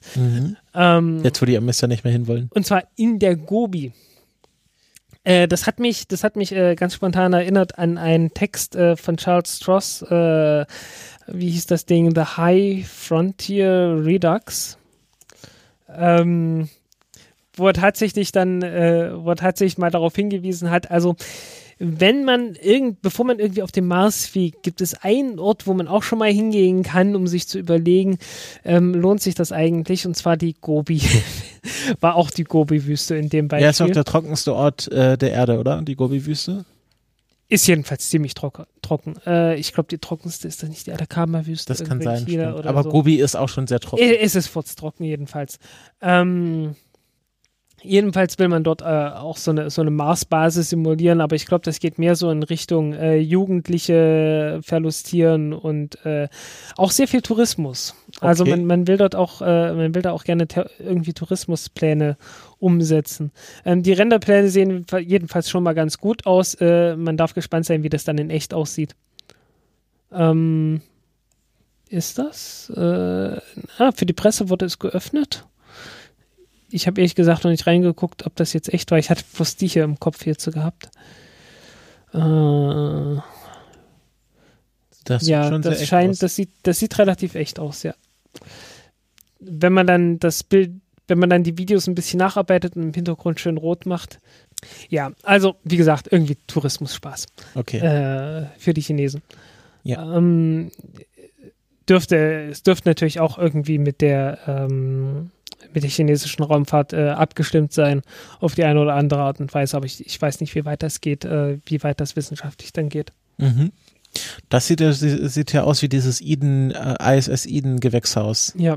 was sie Ähm, da zeigen. ich werde es jedenfalls mal verlinken Mhm. und äh, äh, ja, Ja, wenn sie es für die Touristen öffnen, wird da wahrscheinlich nicht so wirklich ernsthaft Forschung betrieben. ja, glaube ich auch nicht ganz. Also es ist so, äh, ja, äh, Education for Teenagers. Mhm. Mhm. Ne? Ist ja wichtig. Ja, Denkt an die Kinder. genau. Ne, Ich fand das, ich fand das bei dieser Luna Facility ganz spannend, weil ähm, beim DLR in Bremen hatten die so ein Testfeld für ähm, Landungen auf Asteroiden. Also wo sie quasi so einen großen Roboterarm haben, das ist so, so ein, einfach so ein Industrieroboter. Und der kann dann einfach so simuliert mit verschiedenen Schwerkraften so einen Lander quasi auf so einem, in so einem ähm, Das heißt, man hat da irgendwo einen großen Schalter, um die Schwerkraft auszuschalten. Mal einen großen Schalter, um zu simulieren, wie, also mit wie viel Kraft jetzt dieser Roboterarm quasi diesen, diesen äh, Lander in den Boden drücken soll und testen dann auch quasi, wie tief der quasi runtergedrückt werden kann ähm, und mit welcher Geschwindigkeit. Und ähm, das wollen sie jetzt quasi in groß nochmal in, im ERC nachbauen. Und äh, ja, das ist auch mit diesem äh, äh, Analogsand, das ist, glaube ich, auch gerade so ein ganz großes Ding. Also, du kannst dir jetzt ein Gewächshaus kaufen, was mit äh, Mars-Analogsand gefüllt ist, wo du deine eigenen Tomaten in Marssand züchten kannst. Juhu, äh, mit oder ohne Bitcoin? Ohne Bitcoin. Na, Aber Ich weiß nicht, ob vielleicht ist auch irgendwo eine Blockchain versteckt. ähm, auf jeden Fall äh, diese ganzen Analog äh, Analogprojekte, wo du irgendwie analoge für irgendwelche äh, Gesteine außerhalb der Erde pr produzieren willst, das ist gerade ganz groß im Trend in der Okay. Wissenschaft. okay, bevor ich jetzt mit Digitalgestein anfange, äh, gehen wir bitte zum nächsten Thema. Die Karlauer werden zu schlecht. Äh, ja, nächstes Thema. Ich glaube, wir sind durch tatsächlich. Wir sind mehr oder weniger durch. Ähm, dann lass mich kurz noch einen Schwank erzählen äh, ja, aus aus seiner den, Jugend. Nee, aus den, aus den letzten Tagen. Ähm, ich habe irgendwie mich äh, mit Weltraumstrahlung auseinandergesetzt, äh, aus Gründen. Zum Glück hast du dich keiner Weltraumstrahlung ausgesetzt. Äh, ja, genau. Ähm, nee, das ist, das ist tatsächlich mehr, als man denken würde. Äh, zumindest mehr, als ich dachte. Ähm, also auf der ISS, äh, so eine Halbjahresmission, wie jetzt Alexander Gerst macht, äh, der wird eine Dosis kriegen von 160 Millisievert. Äh, das ist viel. Okay. Äh, also so hier, wir bekommen so im Jahr, naja, vielleicht so vier. Kommt ein bisschen drauf an, wie oft du zum Arzt rennst und so weiter. Äh, ich glaube natürlich Hintergrundstrahlung in zwei, drei oder so kennt, kommt dann auch noch Also zwei, drei. Millisievert, Millisievert pro Jahr. pro Jahr. Ähm, kommt immer noch drauf an, äh, wo du genau wohnst, äh, was für Untergrund du hast. Es kann teilweise sehr viel mehr werden. Also äh, so 10, 20 ist durchaus auch drin in der Natur. Ähm, teilweise auch noch mehr. Also äh, wenn du, wenn du wirklich in, in so einen Ort hast, äh, wo gerade irgendwie Mozanitsand ist oder so, äh, da kann es dann auch mal ein paar hundert werden oder so. Ja. Also es gibt so einen Strand in Brasilien, der da so das Musterbeispiel dafür ist. äh, Warum, warum steigt dann die Hintergrundstrahlung bei Mozanitsand? Äh, weil da Thorium und so, Thorium und Ah, Uran drin okay. ist. Und die Zerfallsprodukte sind dann doch recht halbfettig. Äh, teilweise reicht es auch schon aus, wenn du einen frischen Erdsturz hast und dann relativ lockere Erde hast, mehr Zwischenräume drin und einfach nur Granit drunter hast. Granit hat, ist immer uranhaltig und dann wird da auch Radon freigesetzt. Und wenn du dann einfach kein dichtes Gestein mehr hast, sondern halt, äh, weil es halt gerade ein frischer Erdrutsch war, äh, mehr, mehr Spalten hast und Klüfte, dass dann insgesamt mehr Radon an die Oberfläche kommt. Und es gibt irgendwo in Österreich eine Gemeinde, wo dann äh, tatsächlich auch äh, erhöhte Fälle von, von Lungenkrebs festgestellt wurden, einfach weil die radioaktive Belastung dann recht stark war. Ähm, jedenfalls, äh, so die typische Grenze, die man sagt, also äh, ab 20 Millisievert pro Jahr oder so soll nicht mehr bewohnt sein. Also das ist so die Grenze, die man irgendwie nach äh, Unfällen, Kernkraft und so weiter dann äh, typischerweise macht, wo man dann sagt, okay, da bitte mal dann äh, irgendwie so Linie im Sand, bitte nicht mehr als das. Naja, und auf der ISS bist du dann eher so bei, naja, um die 300 Millisievert. Beim Flug zum Mars sind es eher so um die 600. Und äh, was ich, was ich nicht wusste, ist, äh, Abschirmung nützt nicht so viel. Ähm, also wenn du wirklich ernsthaft abschirmen willst, brauchst du wirklich ein paar Meter. Ähm, der Grund ist einfach, äh, du hast mit kosmischer Strahlung zu tun. Und kosmische Strahlung hat richtig böse viel Energie. Äh, wenn du jetzt hier Radioaktivität hast auf der Erde, äh, die ist da schluffig dagegen.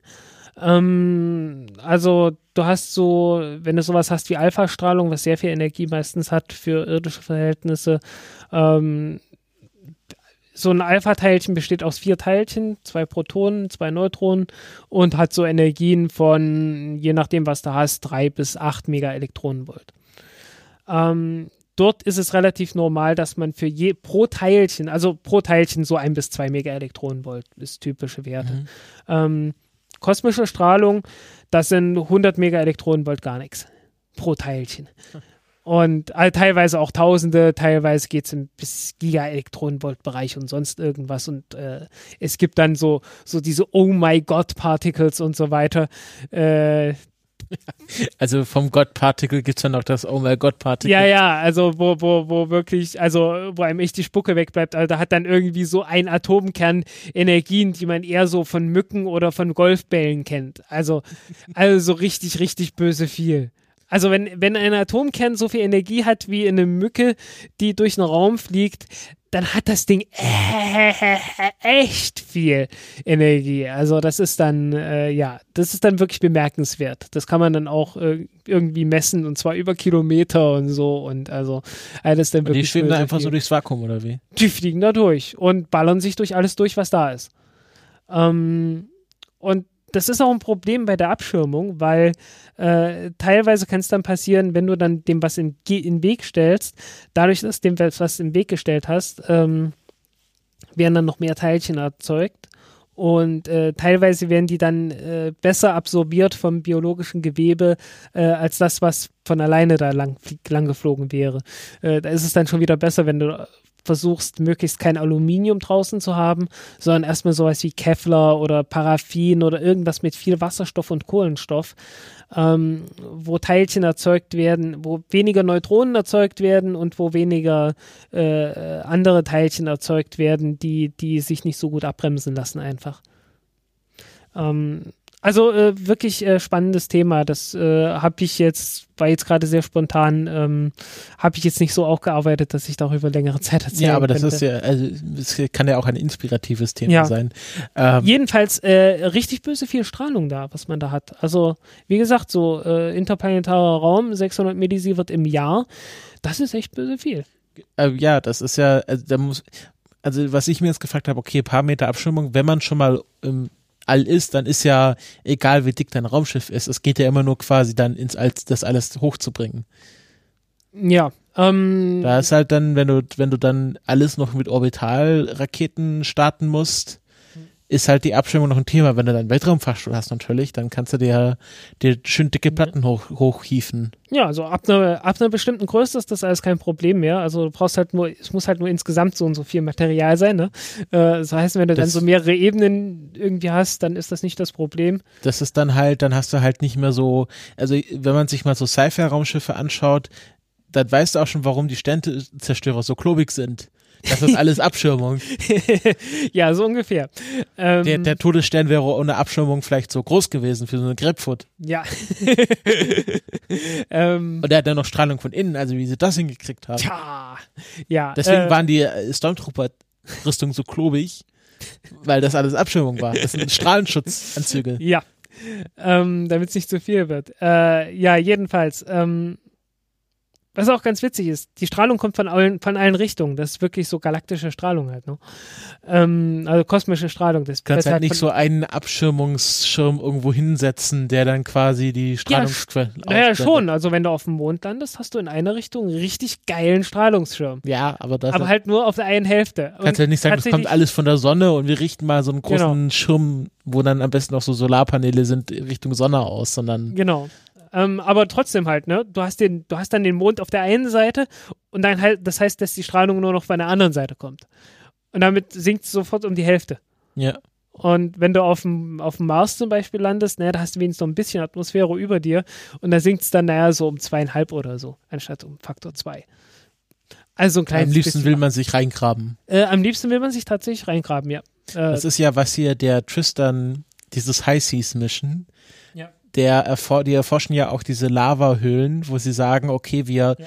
bauen, also wenn du so eine Lavahöhle hast, machst du halt vorne zu und vielleicht noch irgendwie so, so Schächte zu. Ja. Und dann hast du, äh, pumpst du Luft rein und äh, zack, fertig, hast ein Habitat mit genau. schönen Abschirmung. Ja. Und das ist das, also Strahlung ist, glaube ich, noch so ein sehr unterschätztes Thema, was, was so Mars-Missionen angeht. Um, ähm, ja, äh, wie gesagt, ich, ich hatte auch nicht gedacht, dass das in diese Größenordnung geht. Also ich hatte wirklich gedacht, naja, okay, irgendwie eine Null weniger oder so. Ähm, tja, wie das halt so ist, man lernt nie aus. Ja. Ähm, wir reden noch mal kurz über die Elektronenrakete, weil wir hier nicht schneiden. Und äh, uns das nicht erst hinter der Sendung auffällt, sondern mitten in der Sendung, wie das so ist bei Profis. Jetzt red einfach weiter. Ähm, ja, äh, die Elektron-Rakete hat zwar erst zwei Starts hinter sich, davon einer erfolgreich, aber es war ja immer angekündigt, dass die 50 Mal im Jahr fliegen soll. Mhm. Und bisher wurden davon nur eine Handvoll gebaut. Ähm, folglich, irgendwas muss sich da noch ändern. Und die haben jetzt äh, zwischenzeitlich die Produktionsanlage für diese 50 Raketen pro Jahr fertiggestellt. Ähm, in Auckland, was nicht die Hauptstadt von Neuseeland ist, wie ich erst geschrieben habe. So, was ist die Hauptstadt von Neuseeland? Wellington. Ah. Auckland ist die größte Stadt. Das ist ah, das, in, ist, das ist diese Krankheit in Australien und in Neuseeland. Äh, in, in Australien war es Canberra. In Canberra gab es irgendwann mal einen Flugzeugabsturz und ich hatte ein Buch, wo dann der Crash von Canberra. Das habe ich mir gemerkt, dadurch weiß ich, dass Canberra die Hauptstadt von, äh, von Australien ist, aber Wellington und Neuseeland, das hat sich nicht ganz so tief eingegraben. Ähm, jedenfalls in Auckland äh, entsteht das und ähm, ja, wie gesagt, 50 Raketen pro Jahr äh, sind angekündigt. Außerdem wollen die eine zweite Startrampe bauen. Die haben ja bis jetzt in Mai ja eine, also auch in Neuseeland. Ja. Und wollen eine zweite haben und die ist dann äh, in Wallops. In Wallops, genau, nicht in Woomera, in Wallops. Das ist USA. Das ist, genau, ja. Woomera ist Australien. Da haben sie jetzt äh, hier Groundbreaking gemacht, also so goldene Schaufel und jeder durfte mal einen Erdhaufen werfen. Ja, genau. Schlammschlacht. Genau. Schlammschlacht für Erwachsene. Ja, also Produktion läuft an. Ja, genau. Und das mit den 50 Raketen pro Jahr, das ist dann aber erst 2020 oder so. Äh, ja, irgendwie, das, das kommt dann irgendwann. Okay, also nicht ab 2019. Obwohl, die haben, die haben das Ding eröffnet. Also, äh, ich glaube, die, die fangen jetzt an zu produzieren. Ja, sollten sie auch langsam. Vielleicht, vielleicht startet dann mal öfters als nur zwei im Jahr. Ja, sie wollen drei im Jahr jetzt haben. Also, okay. die nächste ist angekündigt für, die, für November und die übernächste für Dezember.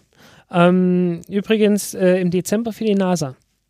Ah ja. Ja, äh, hier, das, das nennt sich VCLS 1 und äh, ist für irgendwie hier äh, carrying 10, oh, 10 CubeSats für die NASA, für Educational Institutions. Also die NASA wirft mal wieder mit CubeSats um sich. Ja, Fa äh, SpaceX hat jetzt auch gesagt, dass sie noch bis Ende des Jahres fünf Falcon 9 Starts vor sich haben werden. ja, ist ja noch Zeit, ne? Ja. Wie viel haben sie denn? Weißt du das auswendig? Ich glaube, 22 wollen sie insgesamt haben, also würde ich sagen 17. Ansonsten äh, brauche ich ja bloß bei mir einmal List einzugeben im Browser. Und das erste, was kommt, ist die ist List of Falcon 9 und Falcon Heavy Launches, weil das die von mir am meisten äh, frequentierte ist. Ja, wie gesagt, fünf haben sie noch vor sich. 47, 62. Also die Sie haben jetzt dieses Jahr 15 geschafft. äh, plus Falcon Heavy. Äh, nee, nee, warte, du musst, du musst anders rechnen. Äh, 16. 16. Weil äh, 62 äh, minus, minus alles, was davor war, das ist die 76. Ah, also es, es, das ist dieses, die, das ist dieses, die erste Zahl ist die Null-Phänomen. äh, genau, Array ich begins at zero. Ja, ja. Äh, Ähm, ja, also das ist 16 dann Mit Starts, Falcon Heavy. also 16 Starts plus Falcon Heavy sind 17 und noch 5, dann sind sie bei 22 dieses Jahr. Ja. Wenn es klappt. Wenn es klappt. Letzter Start war 8. Oktober, das war dieser Saucom. Ja. Das war ja die erste Landung äh, an, der, an der Westküste.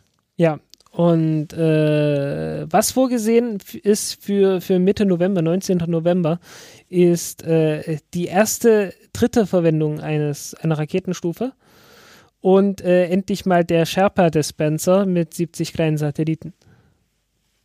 Ja, der, der Sherpa, das, äh, da hatten wir doch neulich erst drüber geredet. Ja, ja, das, das verzögert sich ständig. Dann würde ich sagen, wir machen ähm, Raketenvorhersage. Ja, stimmt, das könnte man auch noch machen. Wir sind jetzt nämlich schon äh, fast Ende Oktober und vor uns liegt äh, Bepi Colombo ist nämlich, ah, das äh, können wir kurz erwähnen, Bepi Colombo ist am sind- Samstag Hatten wir beide jetzt nicht mehr auf dem Schirm. Ja, Nee, das äh, ist gestartet, aber es dauert jetzt auch sieben Jahre, bis Interview, mal was passiert. genau, Interview haben wir gemacht. Ja. Äh, das kommt, ja, Das haben wir, das ist schon veröffentlicht. Ja, das ist, äh, stimmt, das ist veröffentlicht äh, und wir, wir unterhalten uns äh, bei In sieben Jahren dann, wenn Ja, genau. wenn's wenn's dann am Mer- Merkur da ist. Äh, Verdammt nochmal, das ist realistisch. Wir machen das immerhin schon seit drei Jahren. ja, das ist äh, immer doppelte Zeit von dem, was man Verdammt schon gemacht hat. nochmal. Verdammt nochmal, das kann man, das, das, das, war, ein- das war ein Witz, den man ernst nehmen könnte. Ja. Ah, 26. Oktober steht uns erstmal eine Pegasus XL ins Haus vom Skidstrip. ja, äh, leicht verspätet. Ach, Skidstrip, weil das eine, weil das eine Flugzeug äh, gestartete Rakete ist. Genau, und die hatten irgendein Problem mit der Rakete. Mehrfach. Diese Rakete wird äh, NASA's Ionospheric Connection Explorer Icon starten. Aha, ich sehe eine, ich sehe eine Rakete, die nicht dabei ist. Wer, was? Äh, die ZQ ZQ1 von Landspace. Die ist nicht drauf aufgeführt? Nee, die soll, äh, die soll äh, getestet werden am 27. Oktober.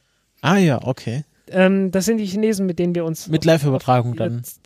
Ich weiß nicht, ob die Live-Übertragung machen, aber auf jeden Fall an dem Tag äh, wird die gestartet und oder soll zumindest gestartet werden und man, man darf gespannt sein.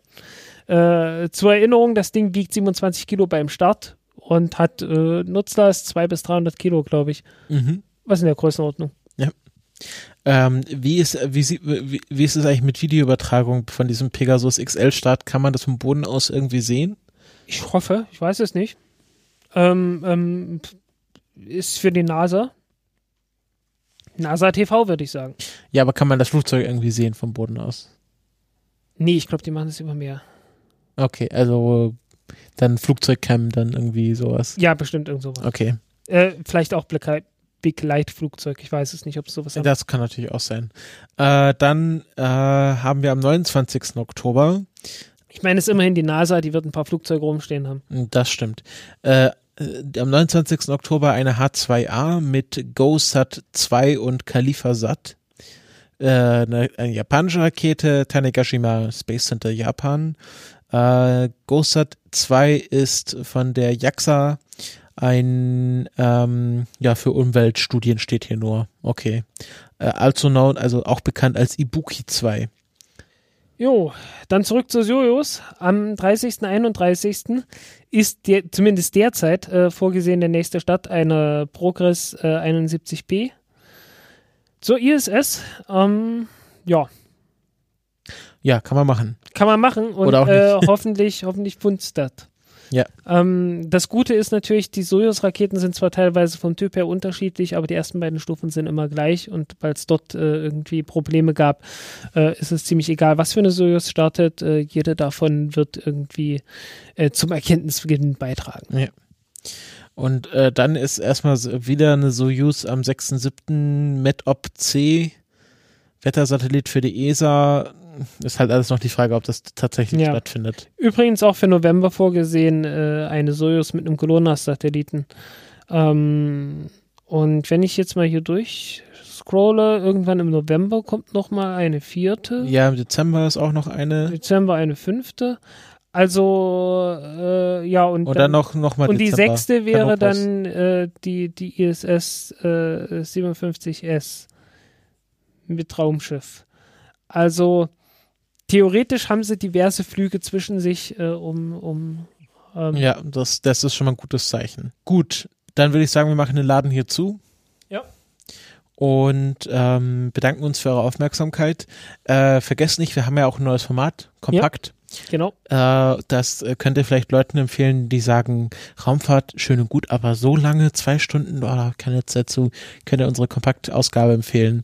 Da reden wir so in 10, 15 Minuten nochmal über die wichtigsten Themen. Ansonsten unterstützt uns, dass wir weiter uns dieses luxuriöse Studio leisten können, wo uns ein persönlicher Butler gekühltes Wasser und warmen Tee reicht. Äh, ja, ich glaube, hier ist noch ein bisschen viel Selbstversorgung angesagt. Genau, aber trotzdem ist es schön, mal Aber im Studio schön, ja. aufzunehmen und wir würden das uns gerne weiter leisten können. Also dann, gehabt euch wohl, ähm, habt Spaß am Gerät und wir hören uns in der nächsten Folge wieder. Tschüss. Tschüss.